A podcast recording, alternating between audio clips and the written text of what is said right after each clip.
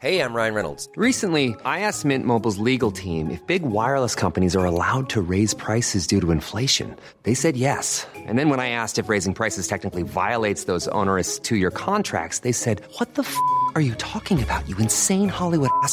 So to recap, we're cutting the price of Mint Unlimited from $30 a month to just $15 a month. Give it a try at mintmobile.com slash switch. $45 upfront for three months plus taxes and fees. Promo for new customers for limited time. Unlimited more than 40 gigabytes per month. Slows. Full terms at mintmobile.com.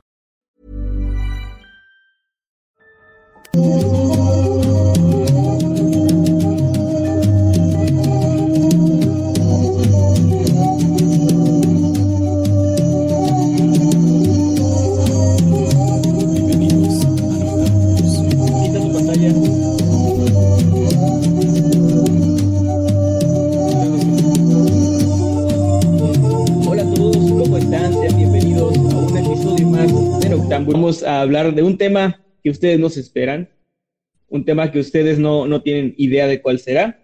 Si nos están viendo en este momento, perdón, si nos están viendo en este momento a través de YouTube, ya habrán notado nuestro outfit especial.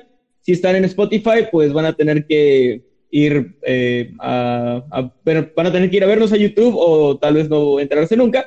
Pero estamos vestidos para la ocasión, tenemos nuestros gorritos de aluminio porque este es un especial, el no sé si es el primero que hacemos de una sola temática. Bueno, sin contar el de Navidad y Día de Muertos, creo. Este Eh, es hicimos un especial de conspiraciones. extrañas. Ah, cierto, el de desapariciones.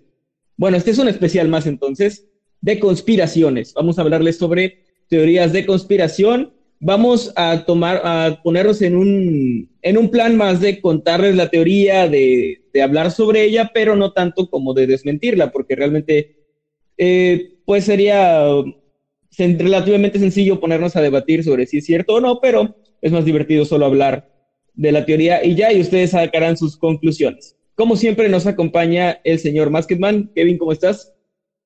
Hola gente, ¿qué tal? ¿Cómo están? Espero que muy, muy bien. Estamos aquí en otra transmisión más de Noctámbulos, la verdad que muy contentos y, y sobre todo me siento muy seguro. Ahorita siento que ningún extraterrestre ni organización del gobierno va a poder llevarse nada de esta cabecita. Y, y pues nada, feliz.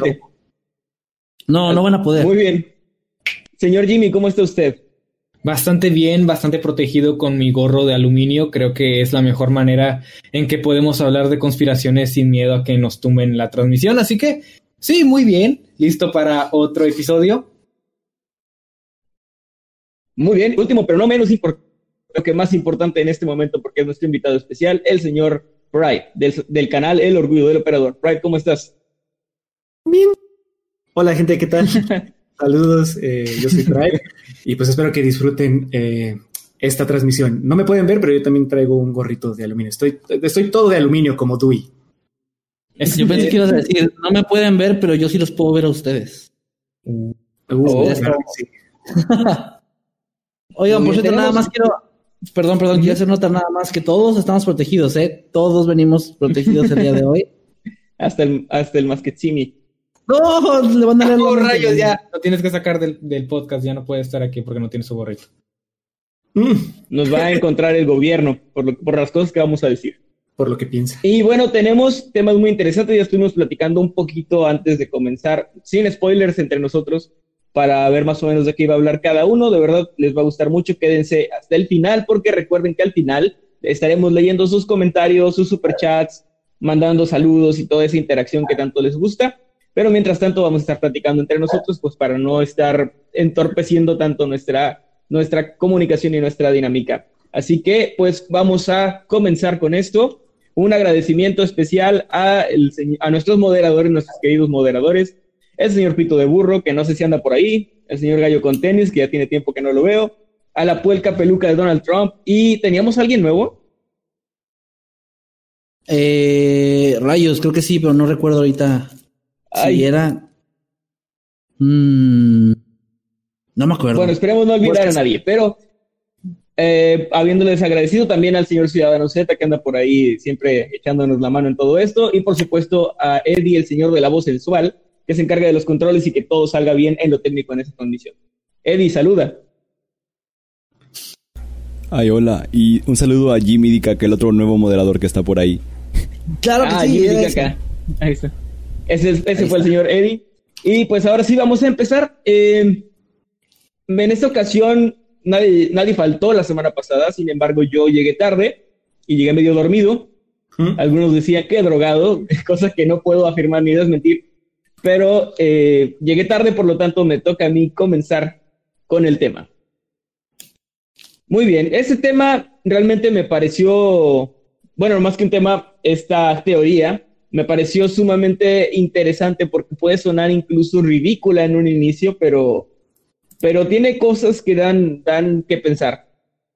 Yo creo que alrededor de nuestro satélite, de nuestro satélite natural, la Luna, hay muchas historias, hay muchas teorías, hay muchas cosas que, que se dicen, ¿no? Desde, desde hace muchísimo tiempo.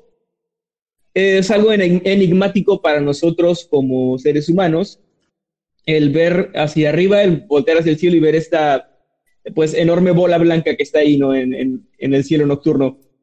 Así que siempre ha sido como un, un enigma para nosotros.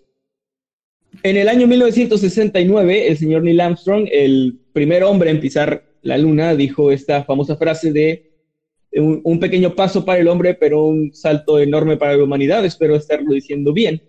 O al menos eso nos dicen o nos quieren hacer creer los libros de historia. Porque como sabrán, existe una teoría muy, muy, muy famosa y muy vieja también, de que el hombre realmente no llegó a la luna. Supongo que la han escuchado. Sí. Sí, claro. Sí, Sí, es, es mi creencia. Bueno, entonces voy a destrozar tus sueños, Jimmy. Oh, no. Porque, ¿qué pasaría? Imagínate que tú eres alguien que, que cree en esta conspiración. Tú eres alguien muy, este, pues sí, muy, no, no diría creyente, pero es que no sé cuál sería la palabra, como que muy afín a esta conspiración. Y llegas con tu amigo, el de mente cerrada, que todo lo quiere argumentar, que no tiene una mente abierta de creerse todo sin cuestionar. Y le dices esto, el hombre no llegó a la luna. Y que él te diga, pero la luna no existe. La luna es un holograma. ¿Mm? Y eso es, señores, de lo que les voy a hablar en esta ocasión. Está, es un tema un poco, un poco rápido porque realmente es muy nueva esta teoría. Tiene, por lo que pude encontrar, no tiene más de seis o siete años que empezó a tomar fuerza por ahí, por, por las oscuras, oscuros rincones de, de Internet. Y todo comenzó porque varias personas empezaron a notar algo muy extraño en el momento de estar grabando con sus cámaras, eh, pues la luna, ¿no? Nuestro satélite natural. Estaban con estos, eh, estas- estos lentes como telescópicos, no sé bien cómo funciona, no sé mucho de, fotografía ni, ni de video lunar, pero eh, existen estos lentes especiales con los que puedes ver la luna muy, muy, muy de cerca, con mucho detalle, y se toman fotos muy bonitas de, pues, de, de ella. Y algunas personas empezaron a reportar en sitios como Reddit, algunos subieron videos a YouTube, de algo muy extraño que pasaba, de un fenómeno al que llamaron, eh, en español sería algo así como olas lunares, que básicamente, si ustedes vieron, por ejemplo, Star Wars, recuerdan aquel mensaje mítico de la princesa Leia donde le dice a Obi-Wan que necesitan ayuda, que lo necesitan, y el holograma es como, pues es Leia, ¿no? Es Leia así como en color azul y tiene como una línea que va subiendo, como la televisión viejita, esas televisiones Ah, claro, que tienen sí. esta línea. La bueno, fase. existen estas, ¿cómo, perdón? Creo que se llama línea de fase o algo así. Línea de fase. Bueno, esta línea era, se podía ver en estos videos de la luna. Lo voy a estar posteando por ahí en el grupo de, de Noctámbulos de Facebook para que, pues, para que la gente lo, lo pueda ver, tanto imágenes como videos que encontré al respecto para que se informen de eso, para que, pues sí, para que lo, le echen un, un ojo, ¿no? Eh, en estos videos se ve la luna, una luna que cubre casi toda la pantalla, porque les digo que es un lente especial, y se ve una línea que tienes que poner mucha atención, como que va deformando de, de abajo hacia arriba esta línea la, la luna, ¿no? Se, va, se ve como va subiendo como si la luna fuera una especie de proyección o de holograma y que se estuviera actualizando cada cierto tiempo. Esto, eh, les decía, en un inicio puede sonar tonto, como extraño, no sé, que te digan la luna no existe, porque dices yo volteo y, la veo y ya te desmentí, ¿no? Pero eh, es- estas personas, las, las personas que plantean esta teoría, dicen que la luna, hay como varias teorías o subteorías dentro de esta principal, que dicen que la luna sí está ahí, o sea, sí hay algo ahí, pero que hay una especie de proyector enorme que proyecta esta imagen que tenemos de la luna para ocultar lo que realmente hay ahí. Esto eh, podría tener varias razones, puede ser porque ya sea que exista algo como una especie de civilización o ciudad en la luna o algo alguna base militar, algo que no quieren que veamos y que está cubierta como con esta especie de holograma. Se dice que el holograma podría ser proyectado desde la Tierra, desde diferentes puntos de la Tierra como al mismo tiempo, o podría ser algo que es proyectado desde la misma luna a una especie de cúpula que tendría cubriéndola y que de alguna manera camuflaría su verdadero aspecto. Eso está muy, muy interesante. Y la otra variante que tiene o la otra subteoría es que de hecho la luna no existe tal cual, o sea, no hay, no, no hay tal cosa como esta roca gigante que gira alrededor de la, de la Tierra, sino que es una proyección, una proyección como en el cine, de un, de un enorme proyector que está aquí en la Tierra. Esto implica, esta, esta parte de la teoría implica que la Tierra es plana, como muchas personas aún creen también, y que lo que pasa es que ese proyector proyecta, valga la redundancia, a esta luna artificial en la cúpula que nos cubriría, ¿no? A esta cúpula que tenemos alrededor de nuestra Tierra plana. Ah, obviamente nos estamos metiendo ya en terrenos un poco escabrosos de, teorías de conspiración porque ya sería combinar varias, varias teorías una con, con la otra. Pero me pareció un tema muy, muy interesante y realmente tenemos pocas pruebas de esto. Eh, lo principal son estas olas lunares que, que no se han explicado. Algunos lo atribuyen a que podrían ser como ondas caloríficas que, que, estarían cubriendo la luna de alguna forma, o sea, como para darle una explicación, pero no se ha hecho ningún tipo de investigación seria al respecto de este fenómeno, así que todo queda como en esa teoría de que tal vez nos han mentido todo este tiempo y la luna no existe y es solamente una proyección que, que podemos ver todos todas las noches. No sé ustedes qué opinen al respecto. Yo opino que, que, eso no es nuevo. Eso ya viene como desde los ochentas. Porque si alguien aquí ha visto Dragon Ball Z, sabrá que la luna la destruyó Piccolo. Perdón, este, es. Maestro Roshi, Maestro Roshi la destruyó. Y, y luego, y luego la destruyó. ¿Se acuerdan? Pero la destruyó el maestro Roshi y después la volvieron a destruir, ¿no? Mm, algo así, no me acuerdo. El chiste es que después... Sí, Piccolo, Piccolo la destruye, perdón. Piccolo la destruyó otra vez. ¿Saben qué? Yo tengo que discrepar porque la luna no la había destruido Thanos en la película que salió. Pero, no, pero era nuestra luna. Era, nuestra, luna. Era una luna de una luna. Oh, eso es más interesante. Sí, pero sí, se supone que la, la, nave de Goku o de un Saiyajin proyecta la luna y por eso Gohan se vuelve simio cuando está con, con Piccolo. Y ese es mi conocimiento ñoño que les vengo a compartir hoy. de hecho, de hecho, ahí les va un, un, dato que es más o menos conocido, pero, pero no tanto. En Dragon Ball, cuando Goku es niño, uno de los primeros enemigos con los que se topa es un señor que es un conejo, que es como mafioso. Ah, sí, sí. Y al final de ese mini arco, te podría decir, Goku usa el báculo sagrado y, y lo lleva junto a sus secuaces. El báculo sagrado se puede extender casi infinitamente y lo lleva a la luna y ahí lo deja y se regresa a la Tierra. Y se ve una escena en la que están ellos ahí como llorando en la, en la luna de que están solillos. Y pues capítulos después, en esa misma serie, en Dragon Ball, no en Dragon Ball Z, o sea, me refiero, no pasó mucho tiempo, fueron los mismos escritores, dijeron, bueno, que el maestro Roshi destruya la luna y era chingada el conejo. De hecho, ya hubieran muerto para entonces, porque en la luna no pueden cosechar nada, o hubieran muerto de hambre. Básicamente Goku los mató. Pero Goku es como Batman. Goku es como, no, yo no te voy a matar, solo no te voy a salvar. Oigan, eh, los dejó ahí para su muerte. Pero yo creo que te estás equivocando. ¿Cómo aseguras tú que murieron porque no se puede plantar nada? ¿Cómo sabes tú que no se puede plantar nada si nunca has estado ahí? Y tomando en cuenta tu eh, teoría sobre la proyección, quizás lo que quieren ocultar es una Tierra 2.0 llena de gente del espacio, pues estando vigilándonos desde la distancia y eso es lo que vemos. ¿Con quién has hablado? ¿Mm? Yo he hablado con los seres superiores. Tengo mi gorro, con eso me puedo comunicar con ellos.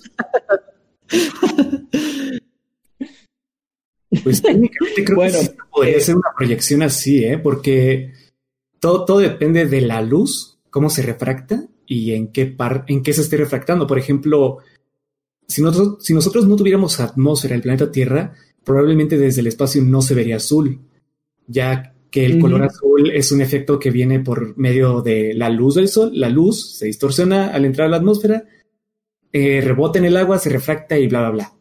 Por eso cuando va atardeciendo no, no, no es azul, va cambiando porque la luz es más débil.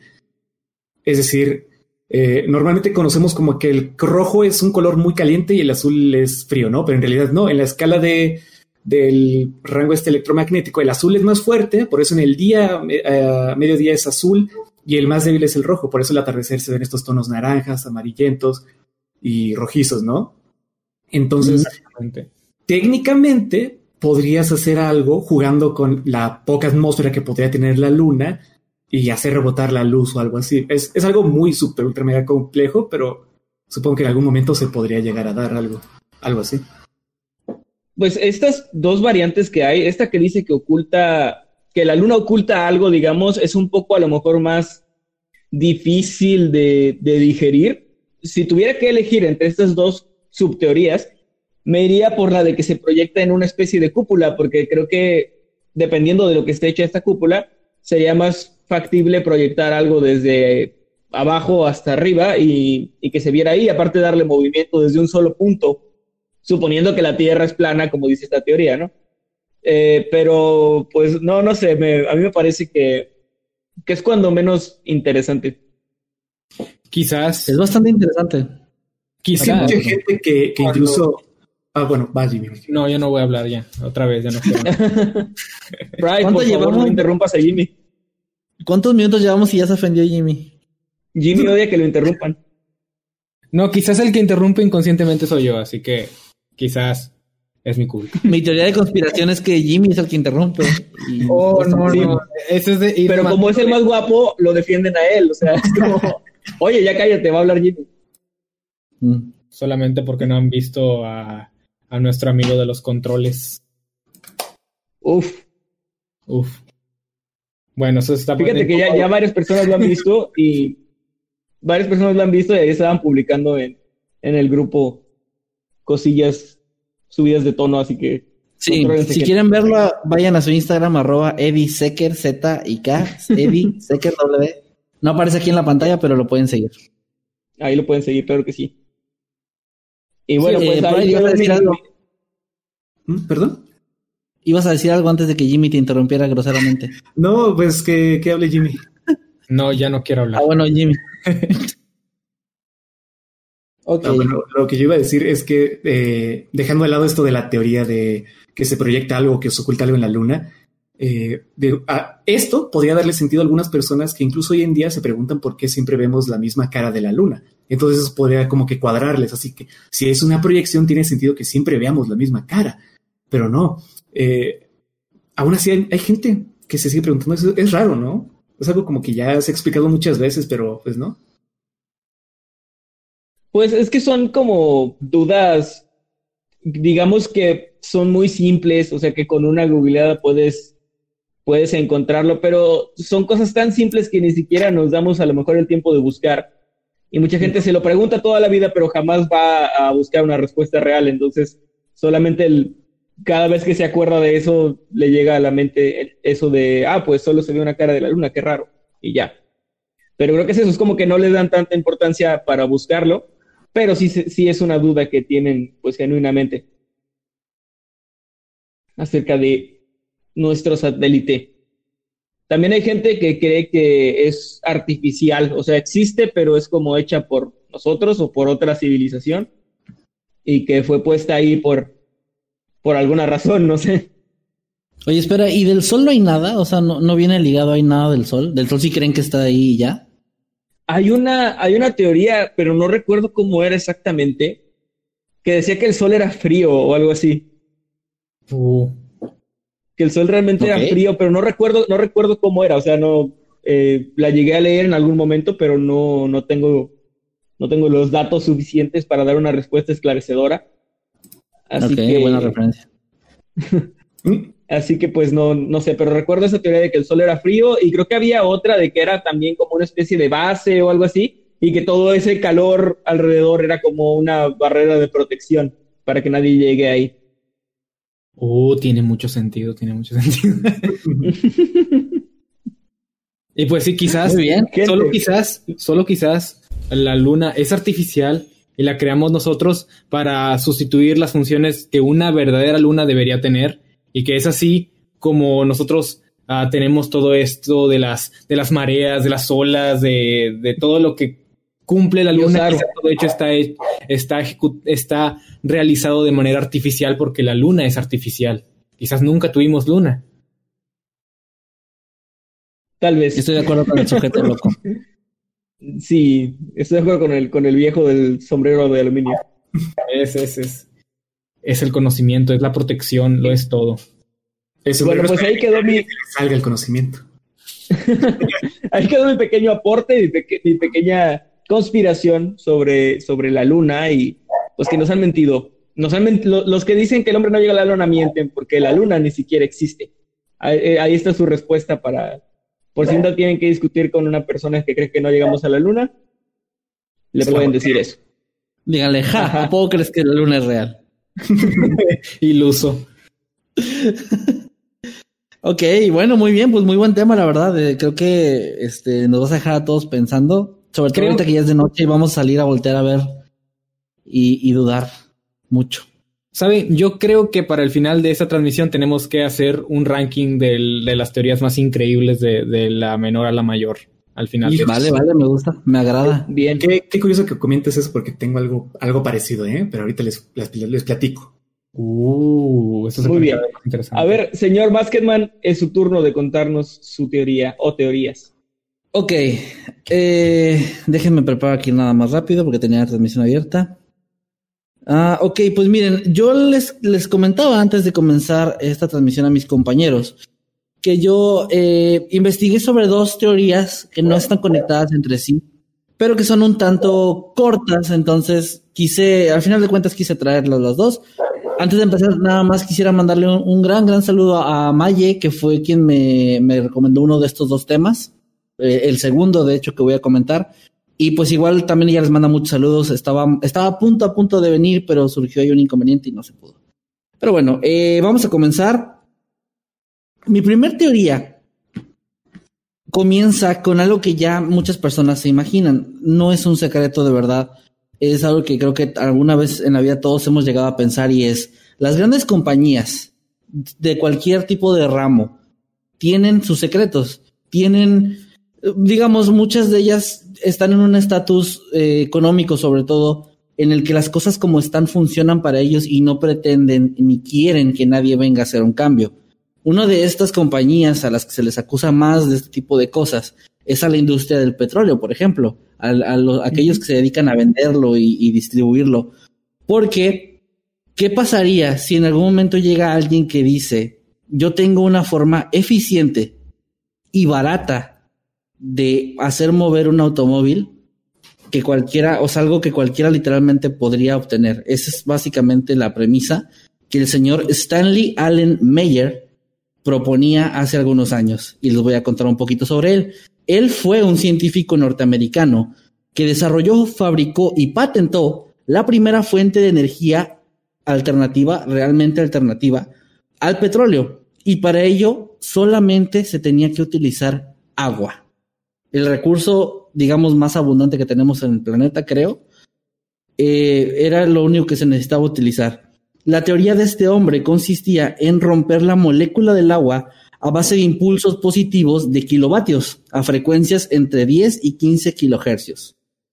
Yo tampoco sé qué significa eso, pero bueno, el punto es que, el punto es que lo que él hacía, el proceso que él descubrió, dividía eh, la molécula del agua, o sea, separaba el hidrógeno de el ah, del oxígeno, se me está yendo. Sí, sí, oxígeno. Sí, del oxígeno. Sí. sí, perdón, es que este gorro me hace pensar mejor.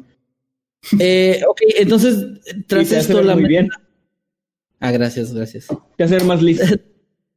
Tras este proceso, la mezcla se inyectaba en el motor que volvía a producir agua. Es decir, no necesitabas constantemente suplir de agua a este motor. Automáticamente después de que se separaban estas moléculas y la mezcla entraba en el motor y este producía de nuevo agua, se hacía como un ciclo no infinito, no infinito, sí tenía su, su límite, pero un ciclo bastante eficiente, un ciclo que, que, no era como que necesitabas estar echándole constantemente ni, gastar demasiada agua.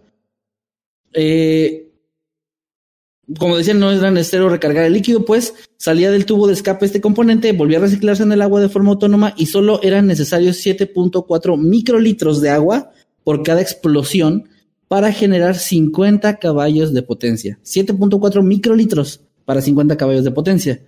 Obviamente, cuando esto se, supo, se volvió noticia, la comunidad científica se dividió en dos partes. Una parte estaba mm, como un tanto a, con reservas de lo que este hombre anunciaba, pues creían que si el dispositivo realmente funcionaba, estaría violando no solo la primera, sino también la segunda de las leyes de la termodinámica, pues este era, o sea, su, su invento básicamente estaba, no, no, tenía, no tenía un fundamento científico, el tipo no era científico aparte, o sea, no, solo era un inventor que logró, pero no, no quería mostrar cómo lo hacía, él solamente decía que lo, que era real y mostraba un auto que supuestamente era el que funcionaba así. Pero él no quería soltar su secreto porque obviamente pues alguien más iba a llegar a, a tomarlo y hacer la, esta idea millonaria, ¿no? Sin embargo, en este caso respetamos las leyes de la termodinámica. Sí, con no, no, no máquinas de movimiento perpetuo. Eh, hubo científicos que, hay científicos que dicen que sí investigaron este invento y que se sorprendieron, pues eh, lo veían como algo realmente legítimo, incluso lo llegaron a bautizar como la célula de Meyer. Eh, era algo como insólito para muchos. ¿Cómo funcionaba? Pues bueno, el vehículo estaba equipado con este sistema y... Ah, no, perdón, esa parte era con discúlpeme, me estoy leyendo mal. No, el vehículo estaba equipado con esta, este sistema y llegó a ser probado. Se utilizó en una carrera en Australia con un recorrido de 1800 millas y su rendimiento, según se dice, fue más que satisfactorio. O sea, pasó la prueba necesaria de que eh, funcionaba, de que no, no era peligroso, ni mucho menos, era algo completamente funcional. Además, en caso de que hubiera alguna colisión con otro vehículo, este, el motor no iba a explotar, puesto que no estaba transportando hidrógeno. Stanley Meyers incluso se dice que llegó a trabajar para la NASA y en el año de 1993 fue nombrado inventor del año. O sea, este, una persona súper importante en la historia, ¿no? Pero muchos de ustedes, imagino, no lo conocían. No sé si ustedes ya habían escuchado de él. Pero si no es, así. Ah, no, sí, dime. Ah, es que es muy curioso porque siento que es de estas cosas. Ahorita me estás dando pues el nombre y todo. Pero es de esas cosas que. Perdón, te ves muy gracioso tomando algo así. De esas cosas que, que salen como cada cierto tiempo en redes sociales, ¿no? De que en Brasil un científico inventa un motor a agua y, y no sé qué. Y luego en Francia inventa no sé qué. O sea, como que lo he visto muchas veces. Pero me imagino que esta es como la la historia original, ¿no? O de donde salen de repente estas fake news o estos, estos artículos que son más como clickbait o algo así. no este, necesariamente son fake news. ¿eh? Te voy a ¿Ah, explicar por qué. Te voy a explicar por qué al final, Ramos, recuérdame que tengo que explicar ahorita por qué digo que no necesariamente que salga, que salga la misma noticia de este tipo de motor a base de agua, no es falso.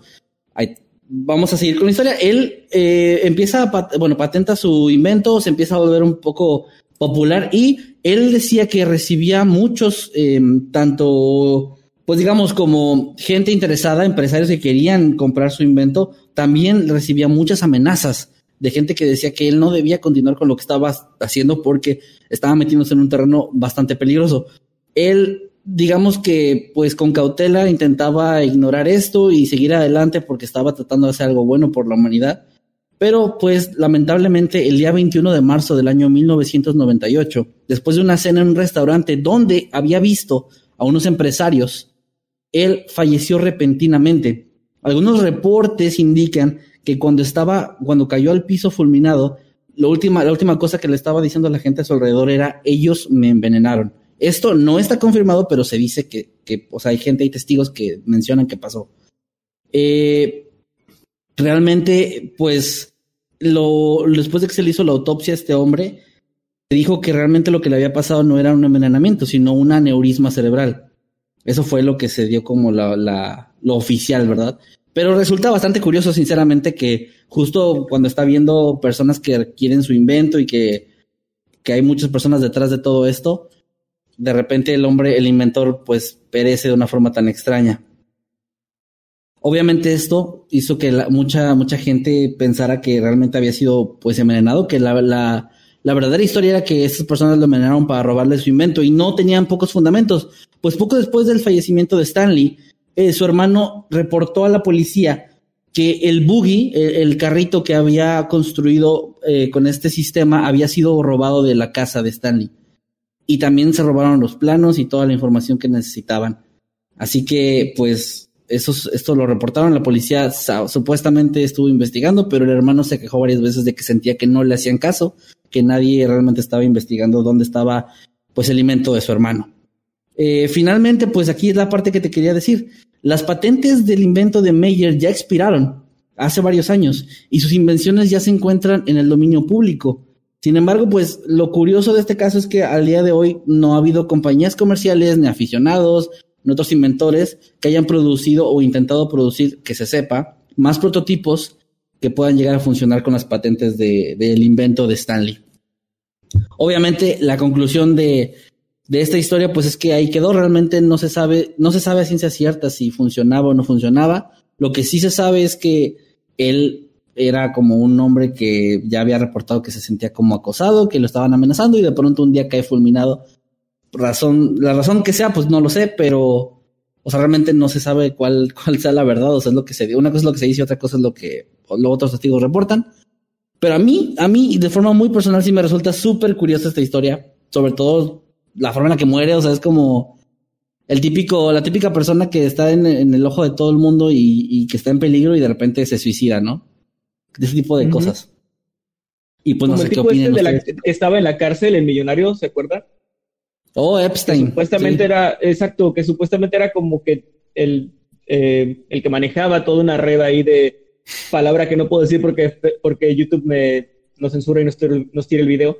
Y que tenía una lista de gente súper, este, también millonarios poderosos, ¿no? Gente súper influyente. Y de repente se suicidó en una cárcel especialmente diseñada para que los presos no se suiciden.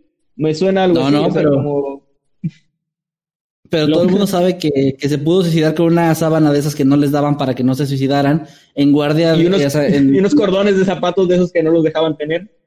Ajá, a la vista de unos guardias que estaban específicamente ahí para que no lo hiciera. Y justo cuando la cámara de seguridad falló. Wow. Coincidencias perturbadoras. La cámara se apagó y cuando volvió a iniciar él ya estaba ahí colgado, ¿no? Se así pasa, pues es que probablemente todavía pataleando, ¡ah! De que no, no, no. Sálvenme. pero no tenía. Y bueno, ok. Se suicidó, se suicidó ahorcándose, pero era tan rápido que se veía, o sea, como se iba cambiando de lugar, parecía que era otra persona ahorcándolo y asfixiándolo. porque él se movía muy rápido.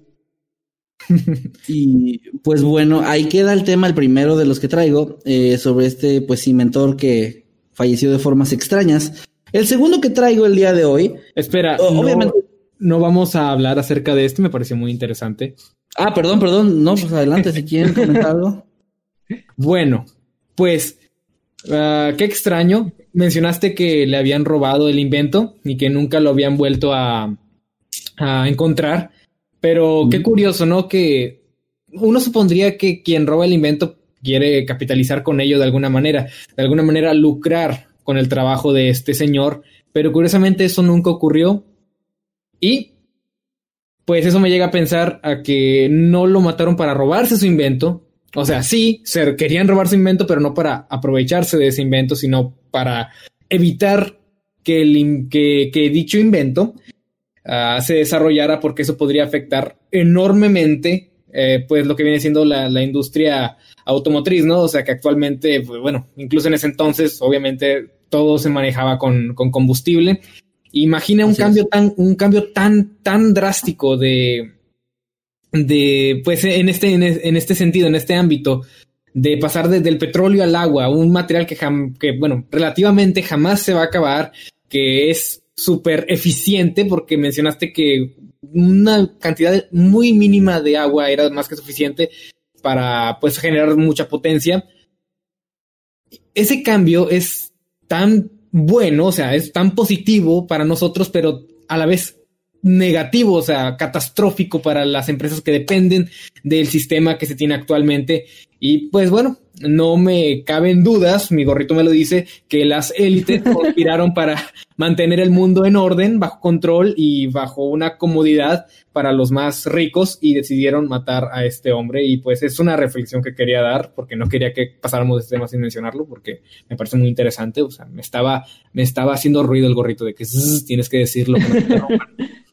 y ahora tenemos autos eléctricos que en teoría pues son más limpios, ¿no? Y todo esto, pero eh, un auto obviamente impulsado por agua sería muchísimo más limpio incluso que uno eléctrico.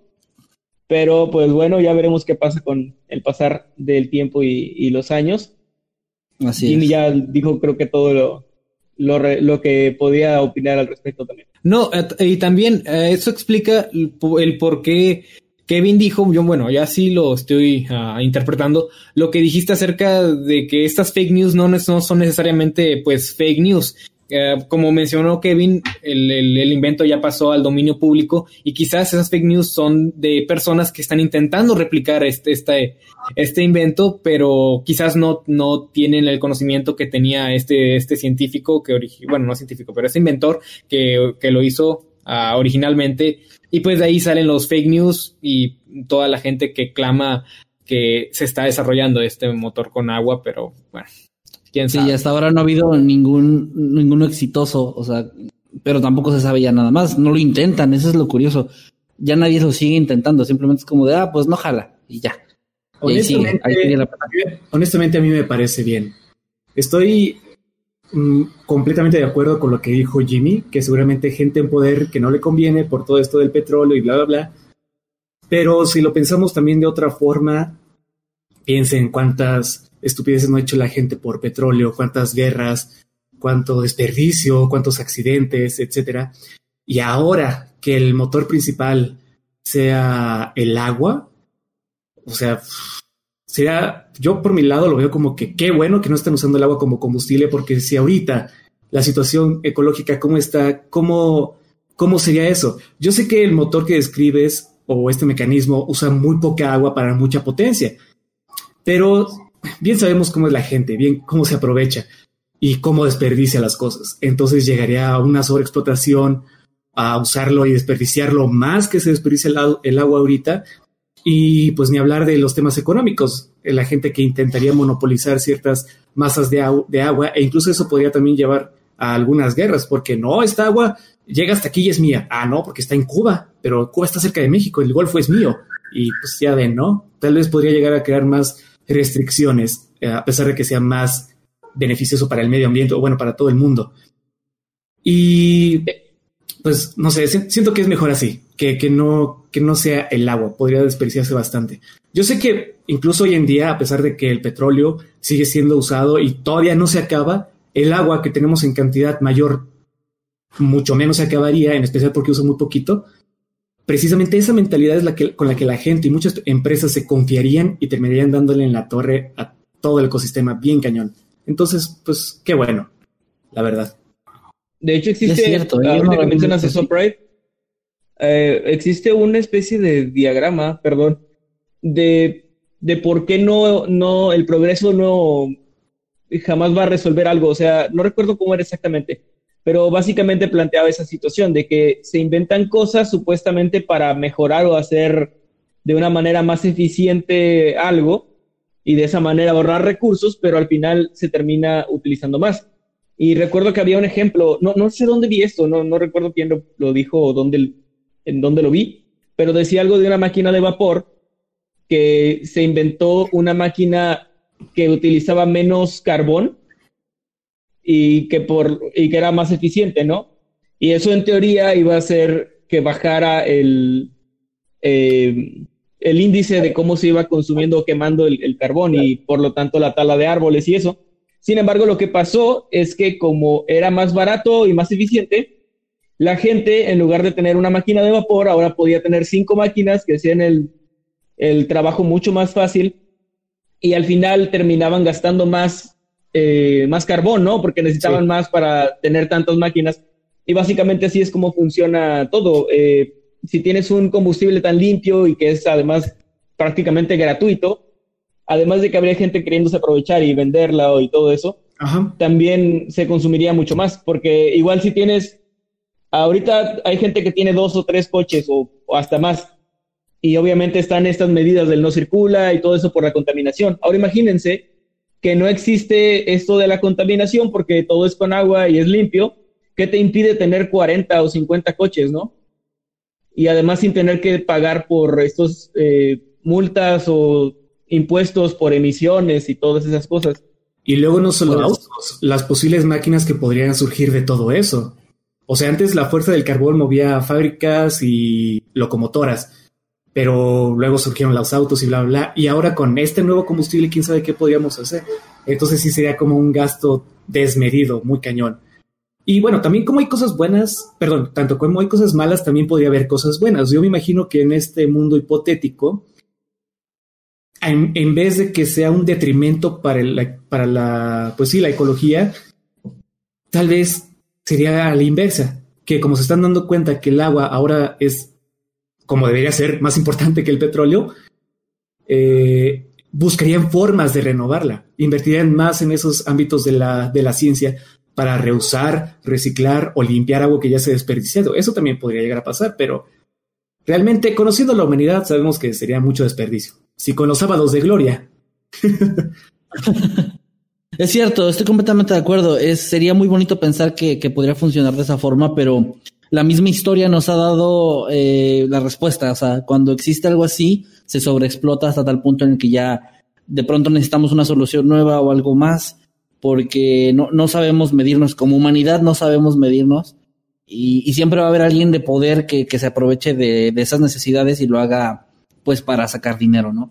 Ajá, así Entonces, sí, no, no, no, yo, tam- yo también lo veo, no lo había pensado, ah, pero ahorita que lo dijiste, yo también ya lo veo así, tienes razón. Qué bueno que no, no ha salido a la luz un invento así, porque el Ah. agua de por sí es el recurso más valioso que tenemos. Sí.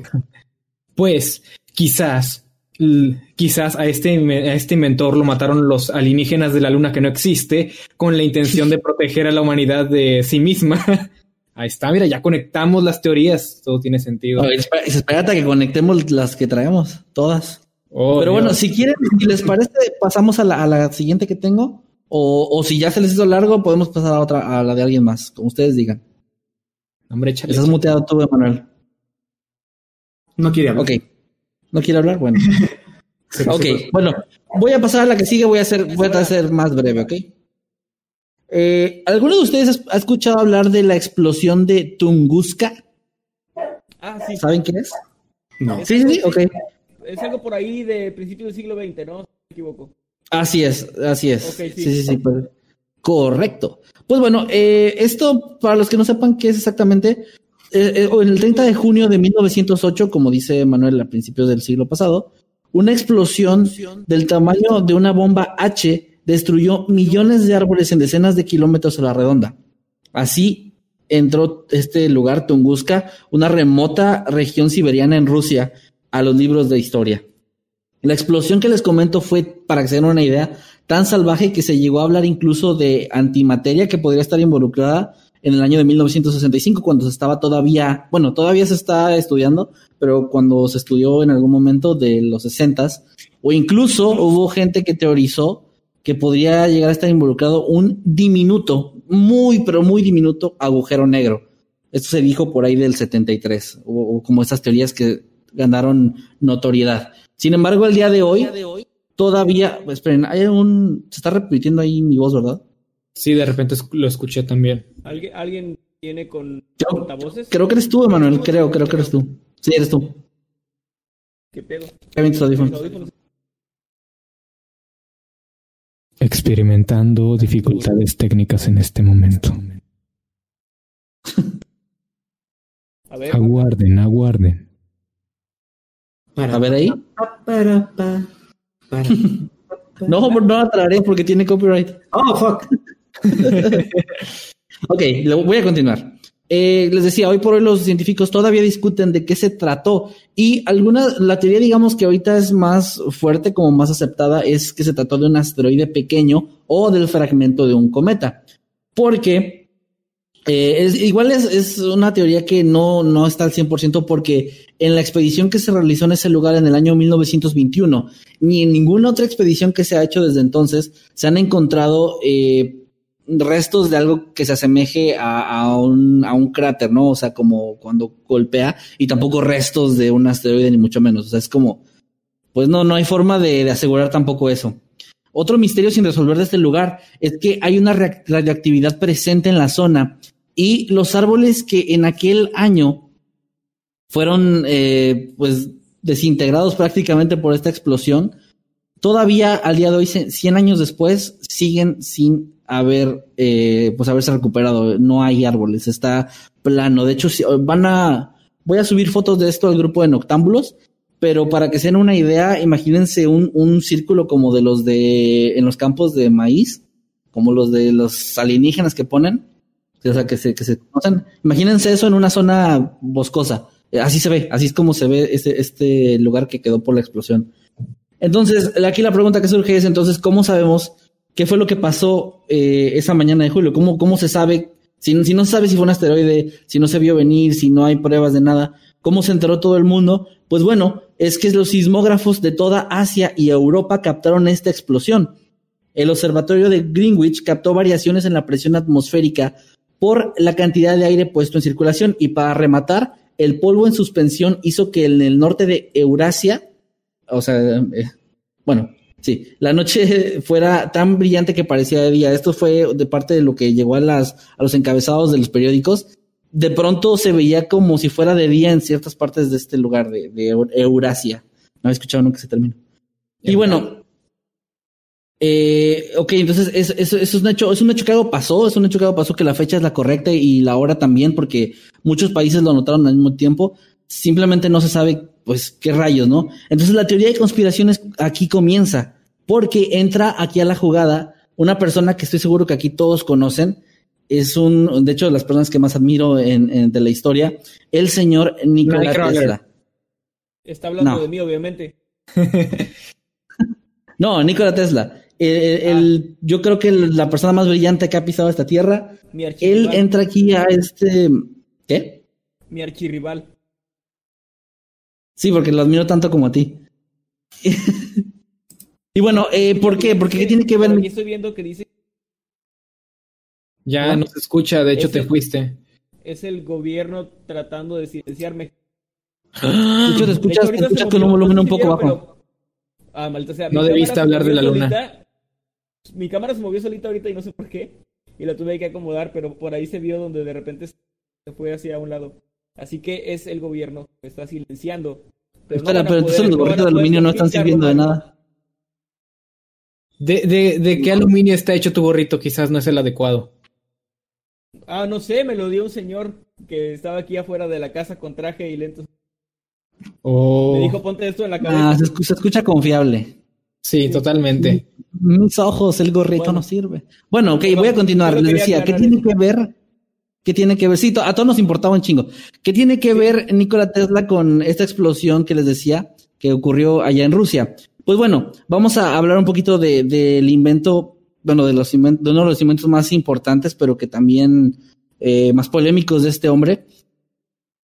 Había una torre que se llamaba eh, la Torre Wardenclyffe, también conocida como la Torre de Nikola Tesla, pues fue ya, como les decía, un prodigio, un pionero, realmente una persona súper, súper brillante y que eh, dijo en algún momento, él aseguraba que podía transportar energía eléctrica de un lugar a otro sin la necesidad de cables. Esa era como de las cosas que él más buscaba que, que se dieran, pero pues lamentablemente no recibía apoyo, no, no, las personas que estaban en esa época con el suficiente poder o dinero para apoyar este proyecto no lo hacían y él ya un poco desesperado por no tener la financiación para llevar a cabo sus inventos, pues simplemente continuó por su cuenta y se embarcó en el proyecto conocido como el Rayo de la Muerte. No sé si alguno de ustedes ha escuchado sobre esto. Sí. Ah. El Rayo de la Muerte de Nikola Tesla es, muy conocido. Mira, es un proyecto que pretendía crear una un arma capaz de destruir un ejército completo o derribar aviones o tanques desde un punto del planeta hasta otro en un momento. O sea, no era necesario, eh, o sea, un arma, imagínate, tan, tan poderosa que de aquí de México podía derribar un, un avión o un tanque en cualquier parte del mundo que yo quisiera, la que sea. Obviamente, eh, él cuando lo inventó, cuando lo, lo, lo, intentó crear, siempre alegó que su intención es que fuera con fines defensivos, no, no para crear una guerra, ni para atacar, ni mucho menos. Era como en caso de, desde que fuera atacado su planeta, digo, su planeta, perdón, su país, se pudieran defender, ¿verdad? Nada más. Pasaron los años y Tesla mantuvo en secreto los avances de este proyecto, ya que no era capaz de demostrarlos cuando lo requería, pero él, se, él decía mucho, él alardeaba de que su proyecto iba creando expectación sobre sí mismo. No obstante, durante la Primera Guerra Mundial, el ejército de los Estados Unidos, ante el temor de que la antena pudiera estar siendo utilizada por los alemanes, decidió derribarla y así de acabar definitivamente con este proyecto que no quedó más que en papel para la posteridad y no hasta el día de hoy no se sabe que alguien lo haya vuelto a intentar. Ahora, la pregunta aquí es, se dice que el proyecto nunca fue completado, pero como les decía, Nikola Tesla mantuvo en secreto los avances durante años, no, no daba declaraciones ni mucho menos. Entonces, la teoría que, que nos compete ahorita es que quizá él sí continuó con este proyecto, sí lo pudo terminar y en algún momento lo utilizó en algún momento lo utilizó como una prueba para ver si funcionaba realmente como él lo esperaba. Y se dice que esto fue lo que ocasionó aquella explosión. ¿Por qué? ¿Qué es lo que liga a, a Nikola Tesla con eso? Pues bueno, que en junio de 1908, poco antes de la explosión que les decía, la, la explosión de Tunguska, él mandó un telegrama a su amigo y explorador estadounidense que andaba en busca de llegar al Polo Norte, Robert Peary, donde le decía, y cito, Amigo Peary, voy a mandar un rayo cerca de donde estás y ya me dirás tú cómo ha ido todo.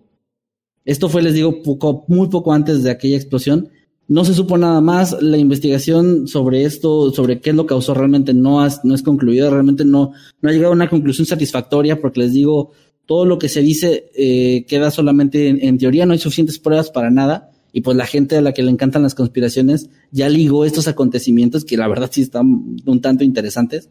Pero bueno, pues eh, realmente, fuera de que había mucha gente como Edgar Hoover interesados en, en, esta, en esta arma, que incluso hay cartas que sí se pueden ver ahí en internet donde le hablaban a Nikola Tesla, se comunicaban con él para, para saber sobre, sobre esta arma y cómo se podía llegar a utilizar o qué tanto se podía, tan viable era construirla pues realmente en la historia está marcado que no se terminó, que realmente es un proyecto que nunca se hizo y en el momento en que derribaron la antena, pues todo quedó ahí, hasta ahí se detuvo, ¿no?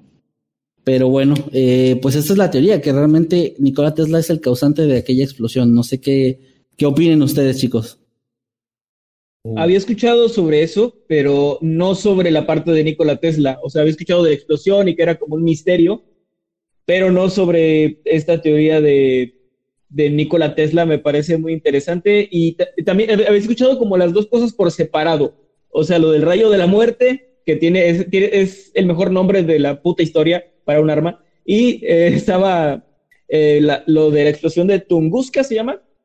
Sí, Tunguska. O sea, había escuchado ambas cosas por separado, pero nunca que las relacionaran, y eso se me hace muy, muy chido, muy interesante. La verdad es que sí, atando los cabos sí parece un poquito pues sospechoso por lo, por decirlo menos. Y pues bueno, realmente es, perdón, perdón, Jimmy, continúa. No, nada, solamente iba a comentar que imaginen un arma de ese calibre en manos del gobierno, de cualquier gobierno. Exactamente, sí, no, qué bueno, qué bueno que no sucedió. Pues digo, realmente es curioso porque Tesla estaba trabajando en esto y sabemos todos que Einstein eh, fue parte de, la invención de la creación de la bomba atómica y en ese caso sí se utilizó.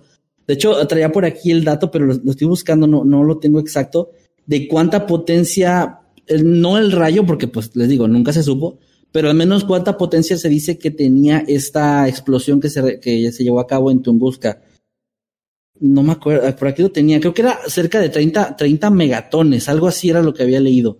Básicamente, para que se den una idea, era mucho, mucho más eh, potente que las bombas que cayeron en Hiroshima y Nagasaki, o para que se den una idea. Es mucho poder para un gobierno, para cualquiera, de hecho. Sí. Creo que vuelvo, bueno, creo que tengo que volver a repetir lo que dijo Pride hace rato, que bueno, a pesar de que puede ser una arma defensiva en teoría como lo había, como lo tenía planeado Tesla, ah, la realidad es que eso traería más consecuencias negativas que positivas, porque obviamente lo usarían con intenciones más maliciosas y oscuras que solamente para defenderse, porque incluso hay otras teorías conspirativas que hablan de esta máquina que, que se creó con la intención de, de controlar más o menos el clima. Mm, ah, no me recuerdo cómo se llama, pero a, a, esa máquina la han ligado a ciertas catástrofes que han, han, ocurrido y pues es otra teoría, no es la que tengo yo el día de hoy, pero es una que se me ocurre porque están hablando de, de esta, de esta posible arma tan tan efectiva que, bueno, o sea, quizás no es lo que se tiene actualmente, pero se tiene algo parecido uh, que en caso de ser usado para, en caso de que esas teorías conspirativas sean ciertas y esta, esta máquina se use para, para mandar catástrofes a otros lugares, pues ahora imagínense lo que pasaría con un arma de este tipo. Yes. Se me ocurren tres posibilidades. Dependiendo de qué tan poderosa pudiera ser el arma finalizada, una posibilidad es que el mundo como lo conocemos ahorita sería completamente diferente. Tal vez Estados Unidos sería ahora sí el rey del mundo. Eh, y la segunda es que, al igual que con las bombas nucleares, se llegó a un acuerdo de que ya no se van a usar y ahí están guardadas. Y esta arma, al ver el poder destructivo, porque a fuerzas que lo usarían, aunque sea para una prueba según ellos, estoy seguro que lo usarían una vez, eh, pues la guardarían. Y la tercera posibilidad es que deciden y la guardan, así como dicen, de que pues no la vamos a usar. Pero como es un arma que puedes usar a, largo alcance y otra vez, dependiendo de la potencia que sea, tal vez si es algo débil, pero lo suficientemente fuerte para matar a una persona, van a decir que no la van a usar, pero la usan en secreto para eliminar a gente que les conviene, sin que nadie pueda hacer nada. Similar a lo que querían hacer en, en Capitán América, el Soldado del Invierno, tener oh, estos -huh. tres naves y así disponer de las personas que tú quisieras cuando veas que es una amenaza. Entonces, suponiendo que esta arma de, de Tesla fuera sigilosa pero letal, podrían decir, no, no la usamos. Pero en secreto, cuando alguien les vaya a causar un problema, nomás lo localizan y desde el otro lado del mundo, puff, sería un mundo muy, muy aterrador en el cual vivir, creo yo. Y lo peor es que Fíjate, no sabíamos. eh, hay algo muy interesante ahí con lo que mencionas, sobre todo esto último que dijiste, porque en nuestra historia ya pasó algo así. Ahorita como no es el tema que traigo, no, no traigo los datos exactos, pero sé que existió de hecho un arma que provocaba, eh, no me acuerdo si eran dardos o era una bala, pero era algo que provocaba en la persona que lo recibía un, un infarto. Y, y, fue un arma que se usó durante algún tiempo. Me parece que fue la CIA la que la desarrolló y la estaba usando, pero en algún momento se lo trajimos al podcast. ¿Vale? Ese tema recuerdo que lo trajimos al podcast en un episodio. Ah, sí lo trajimos, ¿verdad? Ah, bueno, pues ahí está, era ese de que, de que lo, de que ya no lo quitaron porque no, bueno, está mal. Pero ¿quién te dice que no lo siguen usando? O sea, realmente, ¿qué los detiene? No me acordaba que lo habíamos traído, disculpa. Incluso podría haberse perfeccionado y se, ahora se usa todo de manera incluso más efectiva como, como habíamos cubierto en el episodio anterior. Lo que me lleva a pensar que, bueno, el sueño de cualquier gobierno es poder lidiar con sus problemas a distancia y sin consecuencias y creo que el arma de Tesla es una de las mayores posibilidades que tienen si es que en verdad se quisieran aventar la tarea de cumplir este, este, esta, esta fantasía horrible que tienen algunas personas con poder que no son exactamente muy buenas. Pero creo sí, que más, es muy interesante. Creo que lo Así más es, de divertido hecho, de todo yo esto. creo que- Ah, Ay, Emanuel. Bueno, nada más que decir que lo más divertido de todo esto es que ahorita nos parece muy fantasioso, pero vean cuánto hemos avanzado en la ciencia. Ahorita nos parece fantasía, pero si la humanidad no se acaba, esto ténganlo por seguro que en algún momento va a llegar a ser realidad. Armas de, de rayos láser o algo así.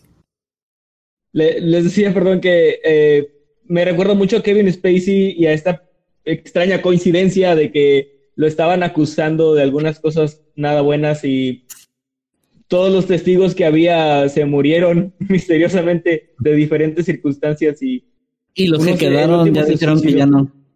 Ajá, y los que quedaban era de, oh, pues ya no quiero demandar, disculpe usted. Y igual no sé, o sea, igual y es una coincidencia súper cabrona, pero sí da que pensar, ¿no? Que este güey también tiene un chingo de dinero y tal vez acceso a alguna, a alguna de estas cosas. secretas, Pues, ¿no? Ahora que lo mencionas, ah, Kevin Spacey subió un video a YouTube después de que esto sucedió. Y bueno, él estaba, según técnicamente, hablando de que, de que bueno, ya no tiene cargos y que él dijo la, la frase kill them with kindness, que es como mátalos con tu, con tu amabilidad, ¿no? Algo así. Mm. Pero Mátala con una sobredosis de ternura. lo- lo Como dice el viejo dicho. Me lo imagino como así con una copa. Y como dice el viejo dicho, mátalos con el arma secreta que te prestó tu amigo de la CIA. Ay, esperen, ¿está encendido esto? Ay, no, ya se subió. No manches, no, sí está muy raro, está muy raro todo eso de Kevin Spacey. Pero Y ya es pues- un hombre libre. Quizás, quizás ya su carrera nunca va a ser ni de lejos lo que era antes, pero está libre. Y eso es lo que te pone a pensar que cómo rayos a todas estas personas murieron o retiraron cargos cuando eran múltiples personas las que lo acusaban y ahora ya no. Ya Kevin puede salir a la calle. Bueno, que no tú, Kevin, Kevin el otro, el Kevin malo. Es que los Kevin son malos. en ¿Yo no puedo salir a la calle? Los Kevin son gente mala así en general. No es cierto. Habemos excepciones. Eres el único Kevin que. Sí, es el, un- eh, debería ser un podcast basado en eso. Bueno, Sí, pues ahí es- quedó es mi tema, idea. gente. Ahí quedó mi tema. Ojalá que les haya parecido interesante. Eh, pues como les decía, no, no están ligados, aunque creo que un poquito con eso de que eran dos inventores y etcétera, pero me resultaron muy interesantes, sobre todo porque, o sea, saliéndome un poquito del personaje, eh, obviamente la intención de, este programa en específico, de este especial, era no andar como desacreditando cualquier teoría porque pues sería tanto sencillo. Pero en estos casos, en los dos casos me parece difícil, o sea, siendo escéptico como podríamos llegar a ser, es difícil desacreditar. A lo mejor el hecho de que la invención del tipo de lo del agua de Stan, pues no fuera, no fuera posible es una cosa, pero su muerte es extraña. Y luego en el caso de lo de Tesla, no hay nada, creo yo, realmente no hay nada que impida que estas dos cosas se conecten. Entonces está, me, me resultó interesante. Ojalá que ustedes también. Y ahí queda mi tema. Muy bien, Kevin, pues muchas gracias. Fueron dos temas muy interesantes, como dijiste. Y vamos ahora con el tema del señor Jimmy. Muy bien. Pues, bueno, a diferencia del tema anterior, eh, de la conspiración anterior, discúlpenme. Ay, el perro sigue ladrando. Bueno, vamos a tratar de ignorarlo. Quizás no quiere que hable de esta conspiración, pero aquí va. Ah, a diferencia del tema anterior, no, yo quiero hablar de un tema un poco más reciente, en el sentido de que no vamos a hablar de, de cosas así tan, pues, tan antiguas como, como a veces Kevin suele, suele traer. Ah, vamos a hablar de una conspiración que lamentablemente tiene muchas posibilidades de ser real, no porque sea un tema ah, con mucha evidencia o con muchas cosas extrañas, sino por simple lógica e intuición, tomando en cuenta todas las cosas que han salido ah, respecto a temas de esta naturaleza. Estoy hablando de la privacidad en las redes sociales, la cual ah, es nula, casi prácticamente. Hace mucho tiempo ya se, ya se había confirmado que redes sociales colaboraban con agencias de inteligencia para darles información en caso de que ellos la requirieran para pues para cualquier intención que ellos tuvieran, lo cual provocó bastante polémica en su momento debido a que eso es algo que directamente violaba las políticas, o sea, que, que ellos, que las redes sociales tenían que cumplir con nosotros. Y en mi conspiración quiero enfocarme más que nada en esta pequeña aplicación llamada Snapchat. Sé que aquí todos estamos familiarizados con ella. Emanuel. Sí, sí. Bueno, yo personalmente no tengo Snapchat, pero No, yo tampoco. en su momento ah, estaba en todos lados y quiero hacerles una pregunta en este momento. ¿Qué es lo que más recuerdan de Snapchat como aplicación? Eh, Pues, yo yo nunca lo que- usé. Ajá, no, yo nunca lo usé, pero recuerdo que tenía esta fama de que podías platicar con alguien y que los mensajes creo que se borraban, ¿no? O algo así. Sí, esa era una, una de las cosas. También hay que recordar que Snapchat como aplicación ya se había metido en problemas debido a, a temas de, de privacidad, ¿verdad? Nada en las que otras redes sociales nos hayan metido, ¿verdad? Ah, sobre todo esto, esta cosa de, de la información, ¿verdad? Que, que está vulnerable a cualquier agencia que las quiera y sin importar cuáles sean las intenciones, l- las redes sociales te las tienen que dar. Ese es el acuerdo. Pero Instagram dio un, Instagram, perdón, Snapchat dio un paso un poco más oscuro y que puede encaminar a una futura distopia. Y ahorita vamos a saber por qué. Ah, la, razón por las, que les, por las que les pregunto esto es porque una de las características que más distinguían a Snapchat ah, de otras redes sociales era su uso de la tecnología de reconocimiento facial. Sí, no, sí saben cómo, cómo Ah, era. Para de- los filtros. Sí, los filtros, sí. Había un montón de filtros, la gente se la pasaba subiendo eso, estaban en todas partes, incluso si no usabas Snapchat, como era mi caso, igual te salían fotos que provenían de esa red social porque las llevaban a otras redes sociales como Facebook, Twitter y, y, bueno, tú y todas las redes sociales que quieras. Ah, estaba en todos lados y esta característica era bastante conocida y Snapchat desarrolló, bueno, no, no la inventó, obviamente no la inventó, pero hizo grandes avances en el uso de esta tecnología de reconocimiento facial con la finalidad de otorgar mejores resultados para los usuarios eh, en, sus filtros. Y también se justificaron ah, diciendo que estos este, este avance en la tecnología de reconocimiento facial tenía la finalidad de proteger, de hecho, la privacidad del usuario. Por ejemplo, digamos que tú estabas en el lugar incorrecto, ¿verdad? Y te tomaron una foto. Y esa persona que tomó la foto decidió subirla a Snapchat y está tu cara ahí. Bueno, Snapchat, los creadores de la aplicación, decían que eh, les iban a dar a los, a los usuarios la opción de, de quitarse de ahí, ¿verdad? De, de quitar su cara de la foto, porque detectaban tu cara, decían, no, pues aquí tengo en mi base de datos que esta cara coincide con este perfil, ah, pero no están relacionados, le voy a preguntar si estaba, está de acuerdo con que aparezca en la foto, si no, pues la censuramos. Ah, todo se hacía con la finalidad de proteger al usuario. Esto parece, pues, relativamente positivo para los usuarios, protege su privacidad, pero pues esto, ah, esto tiene, esto es una total cortina de humo para, para ocultar que en realidad Snapchat le está dando al FBI, ni más ni menos, acceso al desarrollo de esta tecnología para que ellos la usen para sus fines, ya sea para identificar a algún criminal que, que por alguna razón haya quedado eh, atrapado en la base de datos de Snapchat, o, y aquí viene la peor parte, para implementar la tecnología de reconocimiento facial de Snapchat en cámaras de seguridad alrededor de todo Estados Unidos, porque es donde supongo que, que comenzaría todo esto. Y esto llevaría a un montón de problemas de todo tipo, porque hablamos de una tecnología que no importa qué tan refinada pueda estar, nunca va a ser tan precisa, debido a que no está reconociendo una oreja como una oreja, una nariz como una nariz, una boca como una boca. Estamos hablando de una tecnología que intenta replicar rostros completos, intenta distinguirlos. Y eso puede llevar a un montón de confusiones porque, como os decía, no importa qué tan refinado esté la tecnología, a veces sencillamente se confunde. Y me recuerda a una anécdota que me contaron acerca de, de una persona que desbloquea, podía desbloquear el teléfono de un amigo de él con su propia cara, a pesar de que estaba registrada la cara de la otra persona. Y él, él nada más agarraba el teléfono de él y lo, lo desbloqueaba como si nada, y pues ya podía usar el teléfono. Y no puedo sino pensar que este tipo de confusiones y de malentendidos pueden ocurrir también en, en lo que viene siendo eh, la calle, en tiendas, en todo tipo de lugares, de que el sistema te detecte con una cara que se relaciona con algún criminal buscado y te arresten y te interroguen. Lo cual me parece una, pues es una violación a, la, a lo que viene siendo la privacidad de la gente y a su integridad, porque te están confundiendo sencillamente con otra persona que no eres tú. Y es, esto se está llevando a cabo en Snapchat porque ahí es donde se, se, desarrolló bastante la tecnología de reconocimiento facial.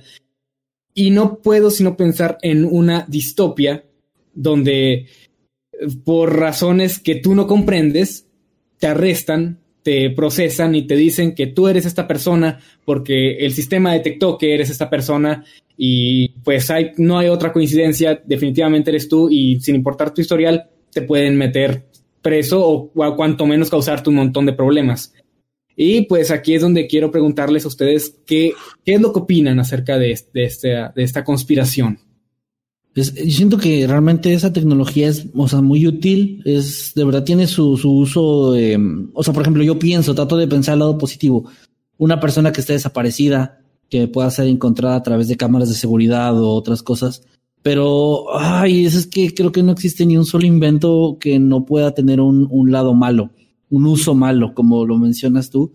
Eh, es, es, es, la verdad, o sea, si fuera de bromas y todo, se siente un poco extraño saber que hay lugares en, en el mundo, sobre todo creo que más en Estados Unidos, ciudades muy urbanizadas en las que hay cámaras en todos lados y, y en las que te están observando y, y podrían observarte si, si, quisieran ver cada movimiento que haces durante todo tu día y tenerte registrado, lo podrían hacer.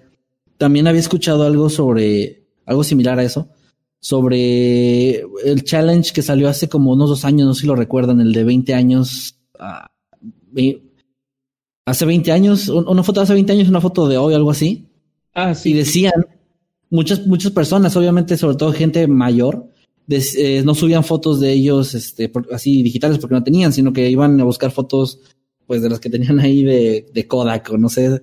Y le tomaban una foto. porque no tenía cámara digital hace 20 años. bueno, por ejemplo. Eh, Soy de esa gente mayor. Sí, de esa, somos de esa gente mayor que lo hizo. Y el punto es que hubo una teoría por ahí que decía que tal vez era una forma de. O sea, estábamos realmente actualizando una base de datos en internet de cómo nos veíamos, cómo nos vemos, el filtro de viejitos, cómo nos vamos a ver probablemente. O sea, sí da miedo, sí da miedo saber que tanta información tengan de uno. Y por más que uno piense cosas como, no, pues, ¿qué van a hacer con la información? Yo no hago nada y pues yo, mi vida es X, yo no tengo nada que ocultar. O sea, nada más dense cuenta cómo nos tienen con lo de los anuncios. Nuestro teléfono escucha que decimos que ocupamos X producto y al día o a las horas o a los minutos ya tienes anuncios de eso porque obviamente ocupan esa información para darte algo, para obtener un beneficio. ¿Qué información de otras cosas no podrían usar en tu contra si lo quisieran? Eso es lo que me da como miedo, ¿no? Me ha pasado muchas veces eso de que estoy platicando con alguien de que, no sé, quiero alguna cámara o, o hablo sobre algún producto. Y sí, a los cinco minutos ya estando en cualquier red social o algo así me sale un anuncio o viendo videos de YouTube me sale algún anuncio de precisamente de lo que estaba buscando, ¿no? Ajá, y pues nos están escuchando todo el tiempo y no me sorprendería que nos estén viendo todo el tiempo sea bueno o sea malo, pues yo creo que ya es algo inevitable, es algo que ya tiene aquí varios sí. años y pues de hecho no hay nada que podamos hacer al respecto. Por más que las páginas, aplicaciones o lo que ustedes quieran digan que van a respetar nuestra privacidad, nosotros no tenemos forma de comprobarlo o controlarlo. Y si no quieres, es prácticamente alejarte de este mundo y poco a poco sería alejarte de la sociedad, porque como vamos, la sociedad no va a poder existir o convivir sin este tipo de, de aplicaciones o sitios en, en, línea. Por ejemplo, ahorita en la pandemia, la gente, si no fuera por las redes sociales, estaría muy desesperada, muy cañón. Porque al menos mm. así ahorita pueden platicar y convivir y llamarse o algo así. Y si no, ¿cómo le harían? Entonces, es algo con lo que hay que ir aprender, aprendiendo a vivir. De hecho, se podría decir que ya lo hacemos. No pensamos mucho en eso el día a día, pero los primeros días de Internet, allá por los noventas y cosas así, ¿qué es lo que nos decían los adultos? No hables con extraños, nunca des tus datos, esas cosas. Y hoy en día ya toda la gente siempre quiere poner en dónde trabaja, dónde estudió, en dónde estoy ahorita y bla, bla, bla. Esa, esa cultura ya fue cambiando, siempre va a ir cambiando y en el futuro ya no nos va a importar que tenga reconocimiento social. Es más, yo me imagino que con esta tecnología podría haber, eh, así como en tiendas, que tengan, digamos, pantallas que están mostrando una chaqueta pero al mismo tiempo esta pantalla tiene una camarita. Cuando pases por ahí te va a reconocer la cara y te va a poner a ti en el modelo que está usando la chaqueta para que veas cómo se te vea y cosas así. Entonces es como que pues ya vamos para allá, es inevitable.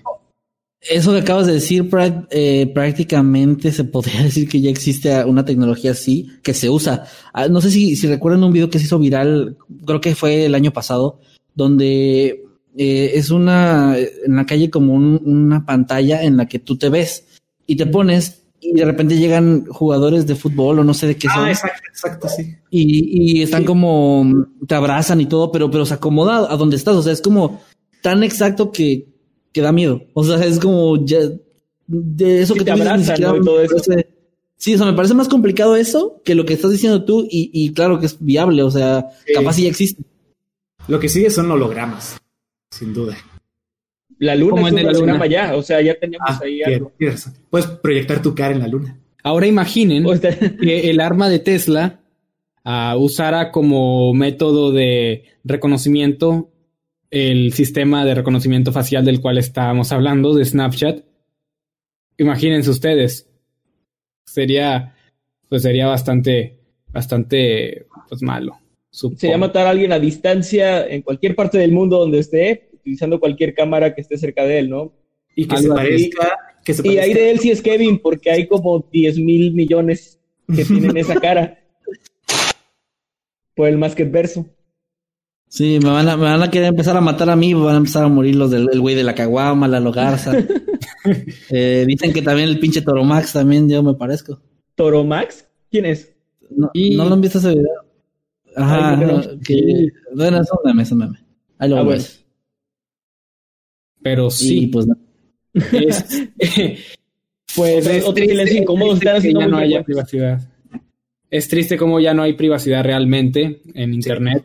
Pero bueno, es como, como decías hace rato, Kevin, que bueno, hay que tratar de ver lo bueno dentro de todo lo malo que pueda haber, porque más que una conspiración ya es algo como, bueno, como dice Pride, algo con lo que tenemos que aprender a vivir.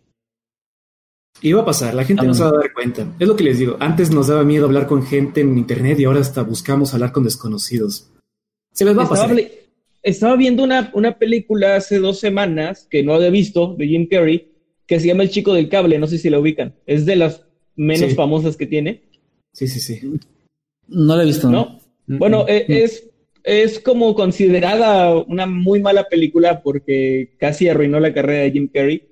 Y es que sí está muy rara, o sea, la, venden, la vendieron en su momento como una comedia, pero está muy rara. Él básicamente es un loco que acosa a otro tipo. Sí. Pero eh, no está tan mal, de hecho a mí, a mí me gustó, se me hizo entretenida al menos. Pero hay una parte donde él, esta película es como del 97 o 96 por ahí, hay una parte donde él lleva al protagonista de la película a un lugar que es como un, un centro de estos, de antenas parabólicas, de donde se transmitía para la televisión y así, que es una antena gigante y más antenas pequeñas, así. Entonces lo lleva ahí y le dice, él está como obsesionado con, con la televisión por cable y con la tecnología en sí, y le dice que en algún momento todos vamos a estar conectados a una sola red. Eh, dice, todos vamos a estar conectados en un solo lugar, vamos a poder comprar desde casa, vamos a poder, ¿qué más dijo? Eh, bueno, que cada aparato de la casa va a estar conectado a una red que podemos comprar desde casa y que vas a poder jugar, que le dice Mortal Kombat con un amigo en Taiwán o algo así. Y me Wow. sorprendió bastante la exactitud porque es algo que ahora es súper cotidiano y esa película de hace más de 20 años lo planteaba como, como una locura dicha por este tipo, ¿no? Que era como un entusiasta muy cabrón de la tecnología. Pero pues como dice Pride, al final estamos aquí, ya estamos acostumbrados. Esto que estamos haciendo ahorita hubiera sido ciencia ficción hace 30 años Sí. y pues ahorita es, es de lo más común y nadie se sorprende ni se asusta. Así que Oh, una videollamada. la humanidad. En Volver al Futuro, cuando yo era niño veía Volver al Futuro 2 y pasaban esta videollamada que tenía Marty con su jefe y yo me sorprendía, para empezar porque era una pantalla plana y me sorprendía mucho de eso, de wow, poder llamar a alguien y verlo al otro lado. Y ahorita ni se usa para eso, se usa más para streaming porque si de por sí fastidia hablar por teléfono, mucho más videollamada cada vez que llames a alguien. Pero pues ahí está, la tecnología existe al menos. De niño me Sí, era, se veía. Ay, perdón. No, dilo, dilo. Nada más quiero decir que en los supersónicos también se veía y se veía como algo de la tecnología de ellos, del futuro lejanísimo. No de algo que se podía hacer ahora, ¿no? Ya, Nada más perdón. falta que todo sea color plomo. Ay, qué horror. Como en Bob Esponja, que llegaban y pintaban así con latitas. Sí. Iba a decir que de niño me encantaba ver televisión y cuando vi en Volver al Futuro que podías poner varios canales al mismo tiempo, dije, ¡oh! Uh, sí, es cierto. el canal del clima y el de espectáculos. así. Podías ver a Pedrito sola bailando al mismo tiempo que estaba el chavo del 8 y veías cómo iba el partido de, del AME. Y van a seguir al Chavo del 8 en el futuro. Y eso sí existió, sí, sí, lo que sí conocen esa función que existió, ¿no? Había un cuadrito, El- me acuerdo, en la esquina de la Ajá. televisión. Con Sky creo que se podía. Sí, se llama Picture in Picture y es eso, o sea, es, tú estás viendo algo en grande con sonido y puedes estar monitoreando, digamos, eso a mí, a mí me resultaba útil porque eh, no, no es lógico estar viendo dos programas a la vez, pero por ejemplo, en los comerciales, y creo que por eso lo quitaron, es mi teoría de conspiración, en los comerciales tú quitabas tu canal y te ibas a ver a ver qué más había mientras tenías tu cuadrito chiquito para ver cuando regresaba tu programa y era como que, ah, pues ya le cambio, que es lo que todos hicimos en algún momento, ¿no? Eh, hay caricaturas en Canal 5 de un comercial y empiezas a ver qué más hay en este 7 o lo que sea. Bueno, eso, pero, pero monitoreándolo. Era una función chida, pero la quitaron. Yo tenía, llegué a ver tanta televisión, o sea, me obsesioné tanto de niño viendo televisión, que yo ya tenía mi sexto sentido bien medido de que le cambiaba en los comerciales y de repente era, ah, y le ponía, y en ese momento era, regresamos con los Simpsons. Y realmente era, era de que yo ya tenía bien medido cuánto duraban los comerciales, tenía como este sexto sentido de que ya sabía en qué momento cambiarle. Y no sé, o sea, son cosas que obviamente ya ahorita suenan súper boomers, aunque los verdaderos boomers están en sus asilos, pero bueno, ustedes me entienden. Pues a mí se me olvidaba, haz de cuenta, yo estaba viendo algo en la televisión y ponía anuncios y cambiaba y buscaba y encontraba otra cosa, me quedaba viendo y se me olvidaba que estaba viendo el otro programa y ya no lo terminaba de ver. Mm, yo sí veía dos programas a la vez, o sea, sí era como de, estar viendo una serie y una caricatura al mismo tiempo y cambiándole. Y mi mamá me regañaba por eso.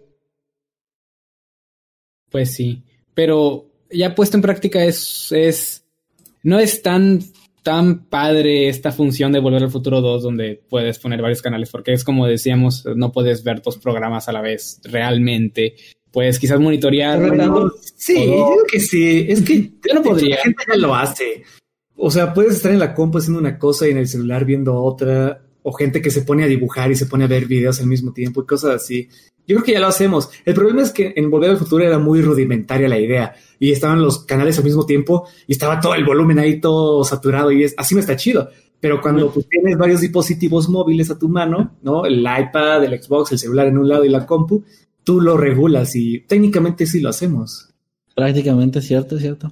Puede ser que sí. Sí, dice Pride que te calles, dice Pride. No, no. que me vaya de la transmisión, dice. Vaya, parece que se hicieron enemigos en muy poco tiempo. Yo no elegí ser su enemigo. y bueno, pues ahí quedaron nuestros temas, pero el señor, perdón, si ya no tenemos nada más que agregar.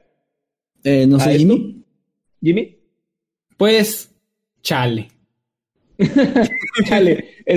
Con, esa, con esa conclusión pasamos al tema que nos trajo nuestro invitado, porque el señor Pride también se preparó esta noche para traernos, hablarnos sobre algo. Tengo entendido, Pride, que no es eh, de conspiraciones, pero explícanos.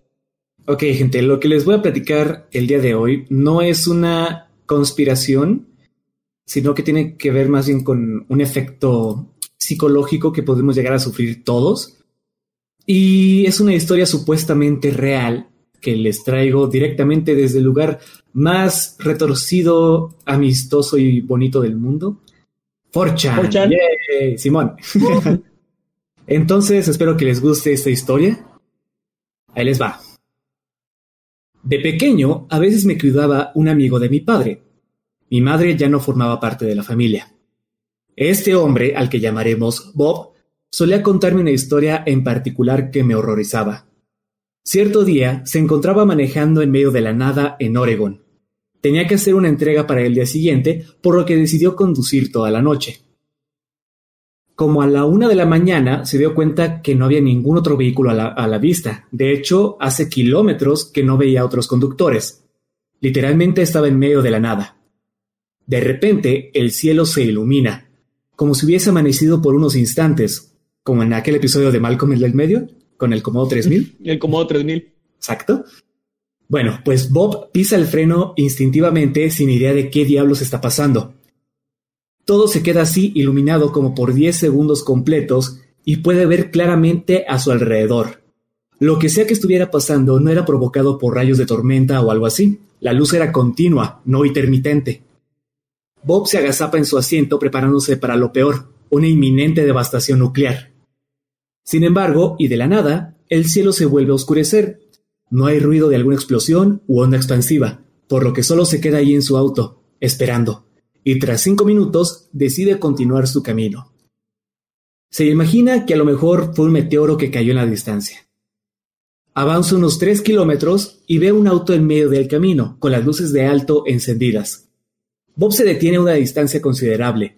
No hay suficiente espacio como para rodearlo. Alcanza a ver que el frente del auto está abollado, como si hubiera golpeado algo. Piensa que quizás fue algún venado que se asustó por el meteoro y cruzó la carretera. Sale de su auto y se dirige a comprobar si el conductor está bien. Este se encuentra sentado sobre el suelo al lado de la puerta del piloto, hundiendo su cabeza entre sus brazos. Bob lo llama. Hey amigo, ¿te encuentras bien? Sin saber por qué, se detiene a tres metros del sujeto. Algo en toda la situación no se siente bien. Bob es uno de esos tipos que siempre hace caso a sus instintos, por lo que se mantiene alerta. Dios, mi cabeza me está matando, dice el sujeto, sin levantar la cabeza, por lo que su voz se escucha amortiguada. ¿Chocaste con un venado? pregunta Bob, cada vez más inquieto. Algo andaba mal, pero no sabía por qué. El hombre dice que cree que se lastimó la cabeza y le ruega a Bob que lo ayude. Bob da un paso hacia adelante, pero sus instintos le piden a gritos que no lo haga. Entonces, vuelve a echar un vistazo a la escena y es ahí cuando lo nota. El carro del sujeto está mal. Bob sabe de autos y nunca había visto uno como ese. Luce como una imitación de un auto, como si alguien dibujara solo la carcasa de un carro sin los detalles adecuados. Por ejemplo, al ver la parte de atrás, notó que no tenía placa, ni siquiera cajuela o tubo de escape. No tiene señas de alguna marca de autos o nombres de modelo. Era solo un gran pedazo de metal con luces incrustadas. La simple, la simple figura de un carro. Empieza a retroceder y el tipo le vuelve a pedir ayuda. Bob le contesta que no puede ayudarlo, que llamará a una grúa y cuando, eh, cuando llegue al próximo poblado, pues le llamará. El sujeto levanta la cabeza, mira a Bob y, le, y dice que cree que sufrió una contusión. Le está rogando por ayuda. Entonces, nota que algo está terriblemente mal con la cara de esa persona, aunque de nueva cuenta le toma un par de segundos descifrarlo. Según Bob, tenía todos los rasgos faciales que un hombre debería tener en los lugares adecuados. El problema era que sus ojos y la boca estaban al revés. Bob pierde la cabeza y corre de vuelta a su camioneta. Cierra la puerta justo a tiempo para ver al hombre abalanzarse contra el cristal. Lo golpea varias veces y sonríe. No obstante, dado que su boca está al revés, en lugar de sonreír, parece que está gritando. Le dice a Bob que lo deje entrar, pero este acelera como un loco. No le importó atropellar al sujeto, aunque no lo hizo. Su camioneta empuja al carro con facilidad, como si también estuviese hueco.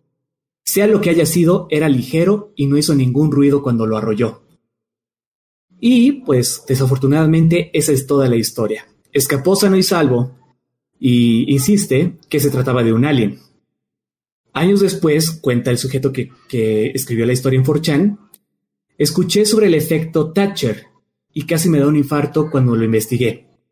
El efecto Thatcher, para los que no lo sepan, es un fenómeno por el cual se hace difícil notar o reconocer algo extraño en la imagen de una cara cuando se pone de cabeza y a la que se le han rotado los ojos y la boca. Pero cuando se vuelve a enderezar la imagen es muy evidente. ¿Por qué pasa esto? Bueno, pues en términos sencillos, nuestro cerebro está ajustado para reconocer eh, rostros al derecho, o sea, como los vemos normalmente en la calle y así. Hemos desarrollado dos procesos específicos para reconocer objetos. Uno en el, en el que reconocemos el objeto general y el segundo en el que reconocemos las partes que conforman dicho objeto. Por ejemplo, podemos reconocer el auto como un objeto general y podemos reconocer sus partes como los asientos, las puertas, el volante y así, ¿no? Bueno, como nuestro cerebro no está acostumbrado a ver rostros de cabeza, no reconoce inmediatamente ese objeto general, por lo que busca sentido en las partes que lo conforman. En este caso, si los ojos y la boca están volteadas, el cerebro lo va a interpretar como que están en la posición correcta, pero si se vuelve a voltear la imagen, notarías que algo no anda bien. Luego el chico que cuenta la historia le enseñó fotografías del efecto Thatcher a Bob, pero el vato se puso muy histérico y ni siquiera quería ver las fotos, aunque sí comenta que se veía exactamente así. La cosa que vio aquella noche se veía exactamente como estas imágenes. Si quieren, eh, pueden buscar estas imágenes en Google, es muy fácil, efecto Thatcher, y van a ver eh, imágenes de personas con los ojos y la boca volteadas. Y pues ese es el efecto Thatcher y la historia que les traigo el día de hoy. Y se me hace muy curioso porque creo que, no sé, tal vez ustedes lo hayan visto en algún punto, rostros así que de cabeza que tienen los ojos volteados y que al principio está bien, pero luego te das cuenta y como que, mm, espera, algo no anda bien aquí. Y pues como dije, es algo que nos podría llegar a pasar a todos. Si nos topamos algún día con un ser así, puede que no nos demos cuenta al principio. Me acuerdo que se hizo muy viral, perdón, me acuerdo que se hizo muy viral una imagen de, de Angelina Jolie, fue la primera que yo vi así, donde estaba de cabeza la imagen y, y tú no, no, notas nada y de hecho la misma imagen, la misma, el mismo texto te decía como de no, no notas nada raro en ella, ahora eh, voltea la cabeza o algo así. Y, y sí te das cuenta que su boca estaba completamente al revés, que de hecho se veía un tanto, pues no sé, como espeluznante cuando te das cuenta de esas cosas de me acuerdo que hizo muy, muy popular la página esa de Shit Bricks, que ah, es When You See You With Shit Bricks, que era como, y sí, o sea, sí me pasaba que yo estaba en la imagen como que pues, todo está bien, y cuando notabas lo extraño, algo como que una sensación fea, así sentí con esa, con esa foto. Y la historia que contaste, yo ya la conocía, pero no sabía lo que tenía que ver con lo del efecto. Se me hizo muy interesante esa parte. Está muy chido.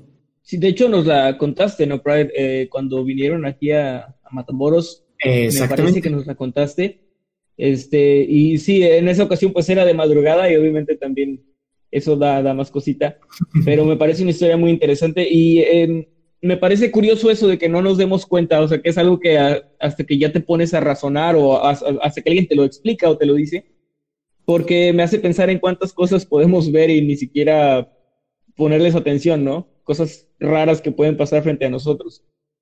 Yes, yes, yes. Es que nuestro cerebro está, está hecho así, o sea, está hecho para no procesar todo todo el tiempo, sino que muchas cosas las asume y, y uno no se da cuenta, que es lo que...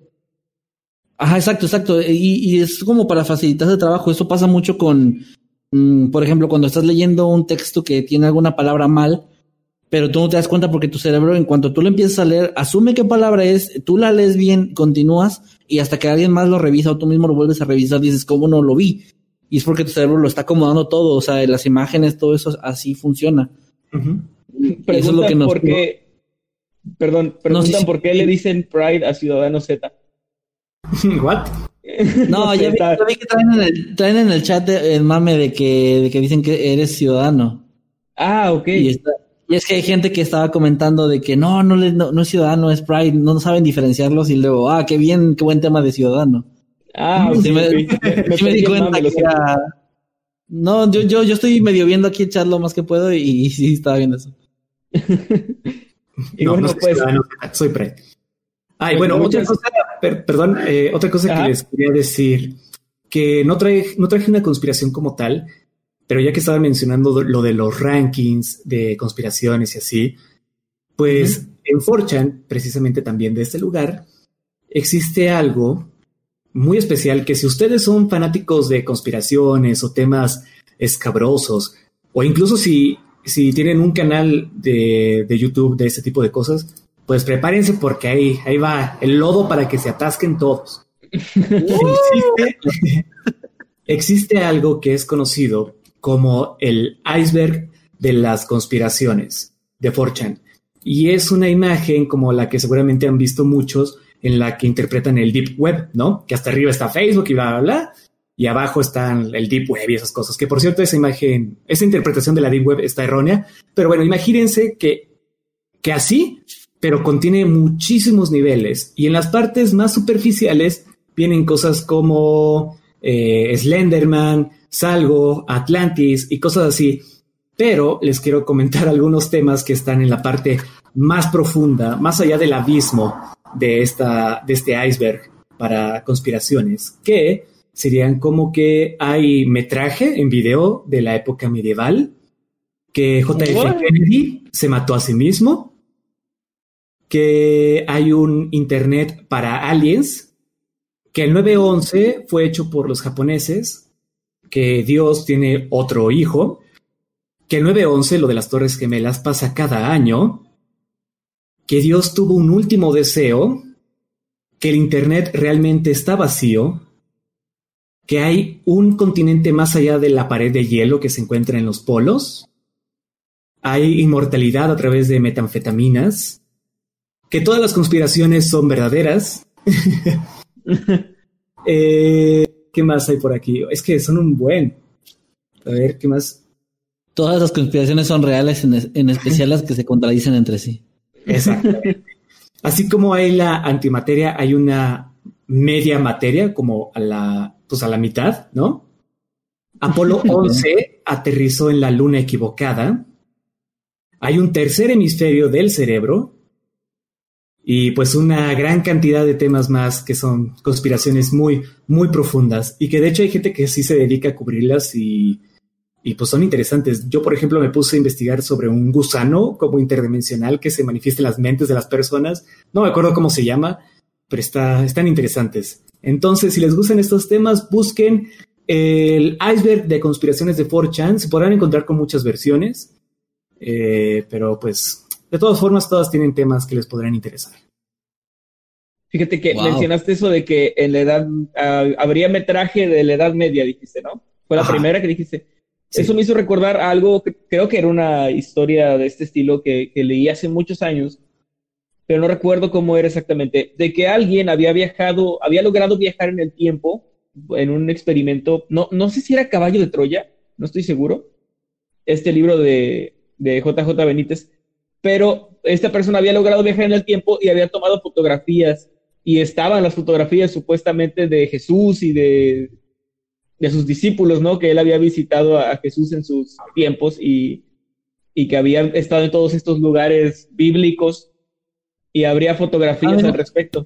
Muy ah, bueno. Tienes. Muy bueno. ¿Esa es de ahí, Jimmy? ¿Es de ahí o estoy confundiendo otra historia con eso? Ya Jimmy, no sé, no lo he leído. Tiene el plástico ah, no, todavía. Sí, lo encontré. no, es que no me acuerdo de muchas cosas, pero creo que no, al menos no del primero. Bueno, no eh, me podría equivocar.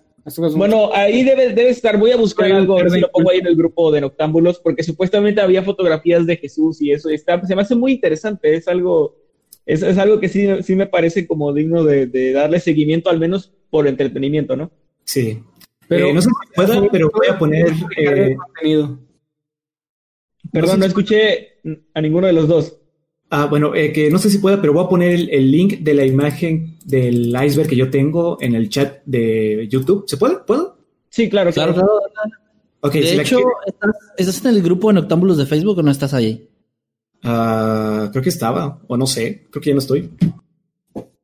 Bueno, si, si, no estás, si pásanos el, si no estás, si quieres, pásanos el enlace por chat para ponerlo, para que la gente que está escuchando esto en Spotify o los que están aquí en la transmisión puedan ir después a, a verlo ahí al grupo. Ok, lo voy a poner en el chat y se los voy a pasar a estos chicos para que luego ustedes lo vean ahí en, en, en, en el grupo de Noctámbulos. Como dije, gente, si les gustan estos temas o si se dedican a hacer videos, aquí tienen para sacar de a montón, neta. Pero son cosas que se tienen que investigar muy cañón porque a veces hay muy poca información. Espero que les guste. ¡Feliz Navidad! ¡Oh, oh, oh, Estuvo una sobrecarga de información como que, espera, ¿cómo que me trajen la... Espera, ¿cómo que esta otra cosa? Espera, ¿qué? ¿Qué? No sé, que, espera, ¿qué? no daba tiempo de procesar uno, ¿no? Para cuando ya estaban diciéndote otro. Muy bien, pues gracias, gracias Pride. Fue, pues los dos temas que trajiste están, están muy interesantes. Y pues bueno, gente, estos fueron los temas de esta noche, de, de, este, de este, programa, este episodio de Noctámbulos. Eh, si no hay más que decir como conclusiones, chicos, empezamos a, a, leer, a mandar saludos, a leer comentarios y superchats. Pues mira, yo nada más quisiera eh, re remarcar para quien esté llegando apenas al en vivo o que se les haya pasado. Recuerden, chicos, mm, no es que no hayamos dado toda la información correcta, por decirlo así, pero estas eran teorías de conspiración, andamos en un mood de, de divertirnos, de platicar, no tanto de, de, de ver si son falsas o, o, no. Entonces, para que alguien que le esté viendo que no vaya a salir de que es que hay una explicación o es que ni dijeron esto, aquello, para, nada más para tener como una buena onda y todo en, en ese sentido. Y eh, nada más como punto final de mi parte para lo de los temas, agradecerle a Pride por haberse tomado el tiempo de de investigar algo y de traer un, un gran aporte como el que trajo. Gracias, Pridecito. De nada. Espero que les haya gustado. Gracias. Hoy y bueno, pues estamos ahora con- pasamos a los chats. a Hoy los- estamos en modo de, de mente abierta, o sea, creyéndonos todos sin cuestionar ni tener criterio. Así que diviértanse. Eh, vamos, Vamos eh, a entonces empezar. a leer. Sí, a leer sus super chats. Sí, sí, sí. Ok, No a ver, si Flor H. Novak nos mandó 20 pesitos y dice, envíen un saludo a mi mamá Raquel, siempre los ve. Un saludo, un saludo muy, muy grande, eh, Raquel, gracias por estar aquí, gracias por vernos, ojalá que, que se divierta con estos directos y, y gracias por todo, gracias a Flor también por ese super chat y un saludo muy grande. Saludos, saludos. También eh, Only Ed nos manda 50 pesitos, muchas gracias. Y dice, hola, tengan linda noche, buenos deseos. Y un emoji así con, con lentes oscuros. Gracias, Only Ed. Ah, Sam Walker eh, nos manda dos dólares y dice, a la madre, un alajuas bear. No entendí eso. No, no entiendo. no lo entendí. Lo de, lo de. Es como lo de las explosiones, jeje. Desmonetizados. No entendí. No entiendo. Bueno, A ver, somos, a ver, viejos, no. discúlpenos. A ver, a ver, espera, espera, deja veo, a ver si es eso. O me, o me estoy confundiendo. Creo que se A la escribir. A ver, ¿Sí? Sam Walker. Que sí. Ah, no, no, no, no es eso. O al menos, quién sabe. A la jugada. Jimmy solo está inventando para no quedarse así como los viejos de, de nosotros que no sabemos. Bueno, eh, Julián Figueroa nos manda dos dólares, muchas gracias, y dice que Jimmy se disfrace de Freddie Mercury o sí o sí. No sé de dónde vino eso, pero pues ahí está Jimmy. Pues lo he estado pensando para, para el, el siguiente especial de Halloween, pero ya veremos, ya veremos. Ok, Sam Walker otra vez, muchas gracias por las aportaciones. Sam nos manda otros dos dólares y dice, oh my god, no había visto que Prime está aquí. Optimus Prime. No, no Optimus eh, Prime Prime, en persona. El mismo que Eh, viste gracias, y Sam. ¿Se imaginan cómo serían unos zapatos si Optimus usara zapatos así? De cómo, te- qué Pues forma unos porque ya ves, ves que tiene los piecitos como cuadraditos. Qué bonito. Yo me imagino que se pondría como, como, como zapatos, carros más pequeños. Ah, sí, uno- unos, este, ¿cómo se llaman? Unos Beatles, ¿no? Como pantuflas, Ajá, los sí. Beatles tenían las pantuflas. Bueno, Sam Walker de nuevo nos da esta vez 5 dólares. Muchas gracias. Y dice, no puedo dejar de ver a Kevin. No me puedo concentrar con, con ese traje. Y Jimmy peor, no puedo tomar en serio esto. Lo sentimos. Ese era el chiste. Pues sí, o sea, ya desde que hablamos de conspiraciones, pues la cosa no va a estar tan, tan, tan seria cuando ya desde el vamos nos ven con estos gorritos. Pero el punto es... Oye, a ver, a ver, a ver, wow, wow, wow. Jimmy, enséñame otra vez, enséñame otra vez cómo está tu, tu gorrito. ¿Lo metiste en los audífonos?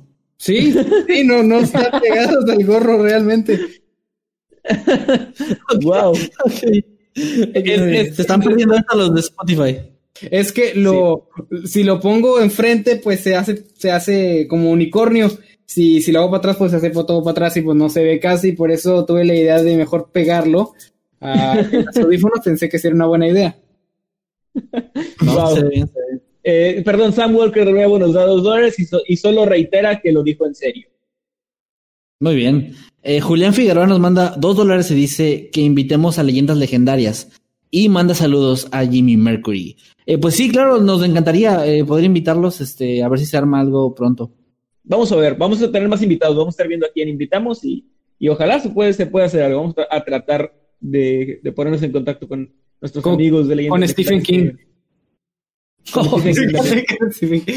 Ya yéndonos de, horror. Vamos a ver qué onda. Sam Walker de nuevo nos da esta vez dos dolaritos y dice un saludo para ti, Eddie. Ya ves, Eddie, ya ves. Y tú, tú que no querías. Dile algo, Eddie, dile algo. No seas así, Dile gracias dile. a Sam Walker. Ey, muchas gracias, Sam. Ándale, no seas así. Muchas gracias y gracias por todos los superchats, en serio. Gracias. No quiere. Manifiéstate. Bueno, te la, te la debemos, Sam, te la debemos. Ah, bueno, vale. Ahí está. Eh, Sam Walker, gracias de verdad por tanta donación. Nos mandó Gracias, otros Sam. dos dólares y dice: Eddie y Price tienen voz sexys, son mojabraguitas. pues no sé, no sé, yo no sé si es. wow. Mi braga no está mojada, pero. Qué calor hace aquí. Eh, Cintia Rico no, no nos dice nada, pero nos manda 12 pesitos con mucho, mucho cariño. Muchas gracias, Cintia. Un abrazo para ti. Carlos Andrés Soto nos manda 150 pesitos y nos dice, saludos Emanuel, Kevin y Jimmy, excelente su trabajo, siguen así, mándenme saludos porfa. Muchos saludos para ti, Carlos Saludos. Andrés, y muchas gracias por tu super chat. Saludos, muchísimas gracias por tu aporte. Pepe Eh, Pepe Lepú. Lepú, oficial. Oficial, es excelente. Gran nombre, ajá. Ok, nos mandó 5 dólares, gran nombre, en serio. Y dice, saludos amigos, me encanta su canal y su podcast. Apenas empecé mi podcast, espero algún día hacer algo con, hacer algo con ustedes. Saludos desde Los Ángeles. Pues mucha, mucha suerte, ojalá que sí. Eh, y claro, cuando quieras armamos algo ahí, de verdad, gracias por tu, por tu apoyo y por estar aquí. Gracias, Pepe Lepú. Oficial, no sigan a los Pepe Lepú piratas que andan por ahí en no YouTube. se- No se dejen engañar. No, no se deje engañar, señora bonita. También Van Díaz con una foto de perfil que ya, que ya, me, dio, ya me dio risa. Van Díaz dice, eh, pues nos manda un emoji de caquita y nos manda nueve pesitos. Muchas gracias. Muchas gracias por la caquita. Vas, Jimmy. Ah, sí, sí, sí, sí. Felipe esperando. Rodríguez nos manda 20 besitos y nos dice, hola, eh, ma- masturbanda, nomás vine a donar, al rato lo veo. Muy bien, muchas gracias, Felipe. Saludos. Muchas gracias. Eh, Juan Domínguez nos manda dos dolaritos, no dijo nada, pero nos mandó ahí un superchat. Muchas, muchas gracias, Juan. Saludos. Sexy Java en bikini. Gran nombre. Sexy Java en bikini nos da 20 pesitos y dice, veo tu mente, Maskerman. Piensas en comida. Bueno, ese está fácil, ese está fácil porque estoy gordo. Obviamente estoy Escucha mis pensando en pensamientos, Maskerman. Ñam, ñam, ñam, ñam, ñam, ñam, ñam, ñam, ñam, ñam, ñam. Bueno, Ñam, ñam, ñam. Pito con tenis nos manda 10 pesitos. y pues no nos dice nada, pero muchas gracias por tu... Gracias por llamarte Pito con tenis. Sí, gracias por... gracias por eso. Y creo que son todos, ¿verdad? Si no me equivoco. Sí, parece que son todos los superchats. Perfecto. Muchas, muchas gracias, chicos, por su, su apoyo, como siempre. Vamos a leer unos Pues cuantos vamos. comentarios aquí. de- Sí, vamos a leer los Ah. comentarios. Dice aquí. Miren, eh, por ay, ejemplo, ay, perdón, está, subiendo un poquito. Gokusa Inc. Demon dice: Oli es una de las primeras veces que puedo estar aquí sin ser interrumpido. Mira, es de las primeras veces que Jimmy pudo dar su tema sin, ter- sin ser interrumpido también. Es un día especial hoy. Ahora yo interrumpí. Sí, ahora, ahora Jimmy estuvo interrumpiendo. Estuvo muy raro todo. Sí, Eh, creo Kevin que- Madrigal Bustamante, perdón, eh, no- pregunta para Pride. ¿Cuándo una actualización de búsqueda y rescate? Y precisamente este lunes se viene una nueva historia de búsqueda y rescate con una narración eh, que va a ser diferente, pero yo creo que les va a gustar mucho. A mí me gustó mucho cómo quedó este video, la verdad. Así que espero que ustedes también. Muy bien, Excelente. ahí pues está la búsquenlo. Ezequiel. Ah, perdón. no, nada más iba a decir para la gente que no sepa, para que busquen a Pride como el orgullo del operador en YouTube y estén ahí al pendiente. Síganlo ahí. Ya, ya. Es en su canal y en sus redes también. Ezequiel Cruz nos manda un super chat, nos da 50 pesos argentinos, creo. Sí, Eh, creo que Sí, sí, sí. sí. Y dice, buenas noches, gente. Cuando los, cuando los vi con gorritos me hicieron acordar un capítulo de Futurama cuando Fry puede leer mentes. Gran capítulo. Volvió, a donar diciendo lo mismo. ¿Saben qué, Ah, nos pues, dice, muchas gracias. ¿Saben qué nos dice Gracias. Julio del Río? Nos dice que No. necesitamos un semáforo. Un Un semáforo. Sí, un semáforo, porque nos estamos interrumpiendo y así. Ah, Ah, pues ya teníamos la varita del habla, ¿no? Es que hay algo que, hay algo que creo que creo que la gente no ha terminado de entender todavía, y es que esto no es una presentación de clase, o sea, no es como que cada quien va a hablar todos sus 30 minutos y luego se va a callar el resto de la noche. Es una plática y pues obviamente como en toda plática de repente tenemos que estar así, eh, cada quien dando su opinión y interrumpiéndonos un poquito, pero es como fluye naturalmente, realmente sería muy rígido y muy seco el estar cada quien hablando por turnos y así. Sería un poquito, poquito anticlimático, creo. No, y, y Y bueno, aparte el formato de, pila, de- el formato de, de transmisión en vivo y de videollamada hace que haya una especie de lag, de delay. Entonces de pronto no sabemos quién va a hablar y no queremos ser el que interrumpa. Entonces los silencios incómodos también se, se forman por eso, porque es como de no voy a hablar para no interrumpir. Y luego, bueno, ya voy a hablar y a otro se le ocurre al mismo tiempo y estamos ahí chocando. Pero no es, o sea, es parte de, es parte de gente, no, no, no se preocupen por eso.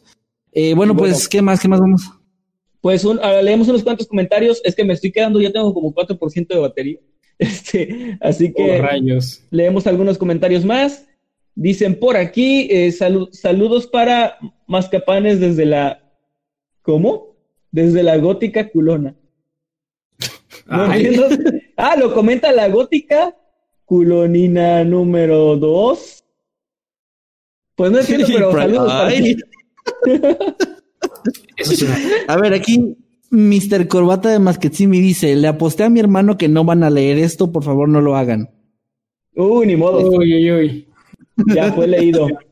Chan, chan, chan. Muy bien, amo este podcast, nos dice Alejandra Montoya. Muchas gracias, Ale. Saluditos aquí para Deigo, Roxel Salvatore, Daniel Alberto, Marisol Moreno, Michelle Castañeda, que nos pide que lo noticiemos. Saru Hernández, René Galmich. Saludos, chicos. Muchas, muchas gracias por estar aquí apoyando. Aldair Corona dice. Perdón, último, último, último. Aldair Corona dice: Pride manda saludos con voz de Onichan. Ah, a ver. Saludos. Onichan, neca, neca, ne. Ahí está. Ay, siempre me da tanto cringe. Pero bueno, muchas gracias. Gracias por haber estado aquí con nosotros, por habernos acompañado. Gracias, señor Pride, el rubio del operador, por haber estado aquí. Y denos follow en Spotify, únanse a los, a los grupos. Estamos como los habitantes de Mundo Creepy en Facebook y como Noctámbulos Podcast también hay en Facebook. Son los únicos dos grupos oficiales que tenemos. Síganos en nuestras redes, señor Pride. ¿Cuáles son sus redes sociales donde la gente lo puede seguir? Eh, bueno, me pueden encontrar en Facebook, Twitter e Instagram, también en Twitch como Yo Soy Pride, así como está en la pantalla, arroba Yo Soy Pride. Y en YouTube, por si no me conocían, hago narraciones principalmente de creepypastas e historias de terror. En YouTube estoy como El Orgullo del Operador. Si les interesa ver mi contenido, pues están invitados. Síganlo, gente, no se van a arrepentir para nada. Señor más en sus redes sociales. Ok, pues a mí me pueden encontrar tanto en Twitter, Instagram y Facebook como arroba Kevin Maskenman. La verdad es que ahora sí he estado, ahora sí cumplí mi promesa, he estado muy, muy activo en esas redes para que vayan y se pasen em, pues ahí por la que quieran. Igual en todas hay contenido exclusivo para que eh, si dicen no tengo Facebook, tengo Twitter o lo que sea, ahí está. Y por favor, este apoyen, apoyen en, Spotify este, este podcast, denos follow. Como dijo Emanuel, los únicos dos grupos que tenemos son esos dos de habitantes y Noctamblos Podcast, pero sí les recomiendo mucho que vayan porque mucha gente ha llegado de que, ay, no sé por qué tarda tanto en llegar si los memes están muy buenos y el ambiente y todo, así que no, no se lo pierdan, chicos, por favor. Muy bien, señor Jimmy, sus redes sociales ya para ah, despedirnos. ok, a mí me pueden encontrar tanto en Twitter como Instagram como arroba y también me pueden encontrar en YouTube como Little Jimmy donde van a encontrar contenido relacionado con videojuegos si es que ese tema les interesa y pues ahí está por si quieren irle a echar un vistazo. Muy bien, me encuentran tanto en Twitter, como en Instagram como arroba Emanuel-Night. Le mando un saludo a Diana González, que aquí me está pidiendo un saludo desde hace rato. Saludos, Diana. Y bueno, me encuentran ahí, Emanuel-Night, eh, por ahí por Twitter e Instagram, y voy a tratar también de estar más activo en estos días especialmente. Y pues bueno, muchas gracias por habernos acompañado. Ah, perdón, ahí no te escuché. Ah, nomás le estaba mandando saludos a Diana. Y perdón si no mandé muchos saludos, gente del chat. Lo que pasa es que no quería interrumpir. Entonces, pues saludos a todos los que me pidieron saludos. saludos. Así, así eh, no puedes la semana pasada. Y no puedes aplicarla otra vez. y bueno, gracias, gente. Ya saben que eh, estamos aquí todos los sábados, 8 de la noche. Ahora sí empezamos a tiempo. Bueno, más o menos. Esperamos la próxima semana sea igual. Nos vemos el próximo sábado con más temas interesantes aquí en Octámbulos. Suscríbanse aquí a Mundo Creepy si no lo han hecho. Denos follow en Spotify si no lo han hecho. Y nos vemos la próxima semana. Adiós. Chao. Adiós. Adiós.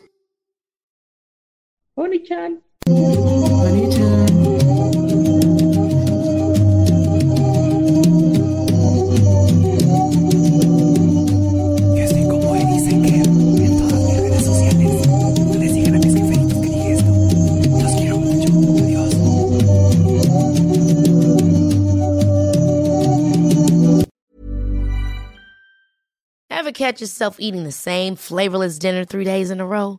Dreaming of something better? Well, HelloFresh is your guilt-free dream come true, baby. It's me, Kiki Palmer. Let's wake up those taste buds with hot, juicy pecan-crusted chicken or garlic butter shrimp scampi. Mm. Hello Fresh. Stop dreaming of all the delicious possibilities and dig in at HelloFresh.com. Let's get this dinner party started.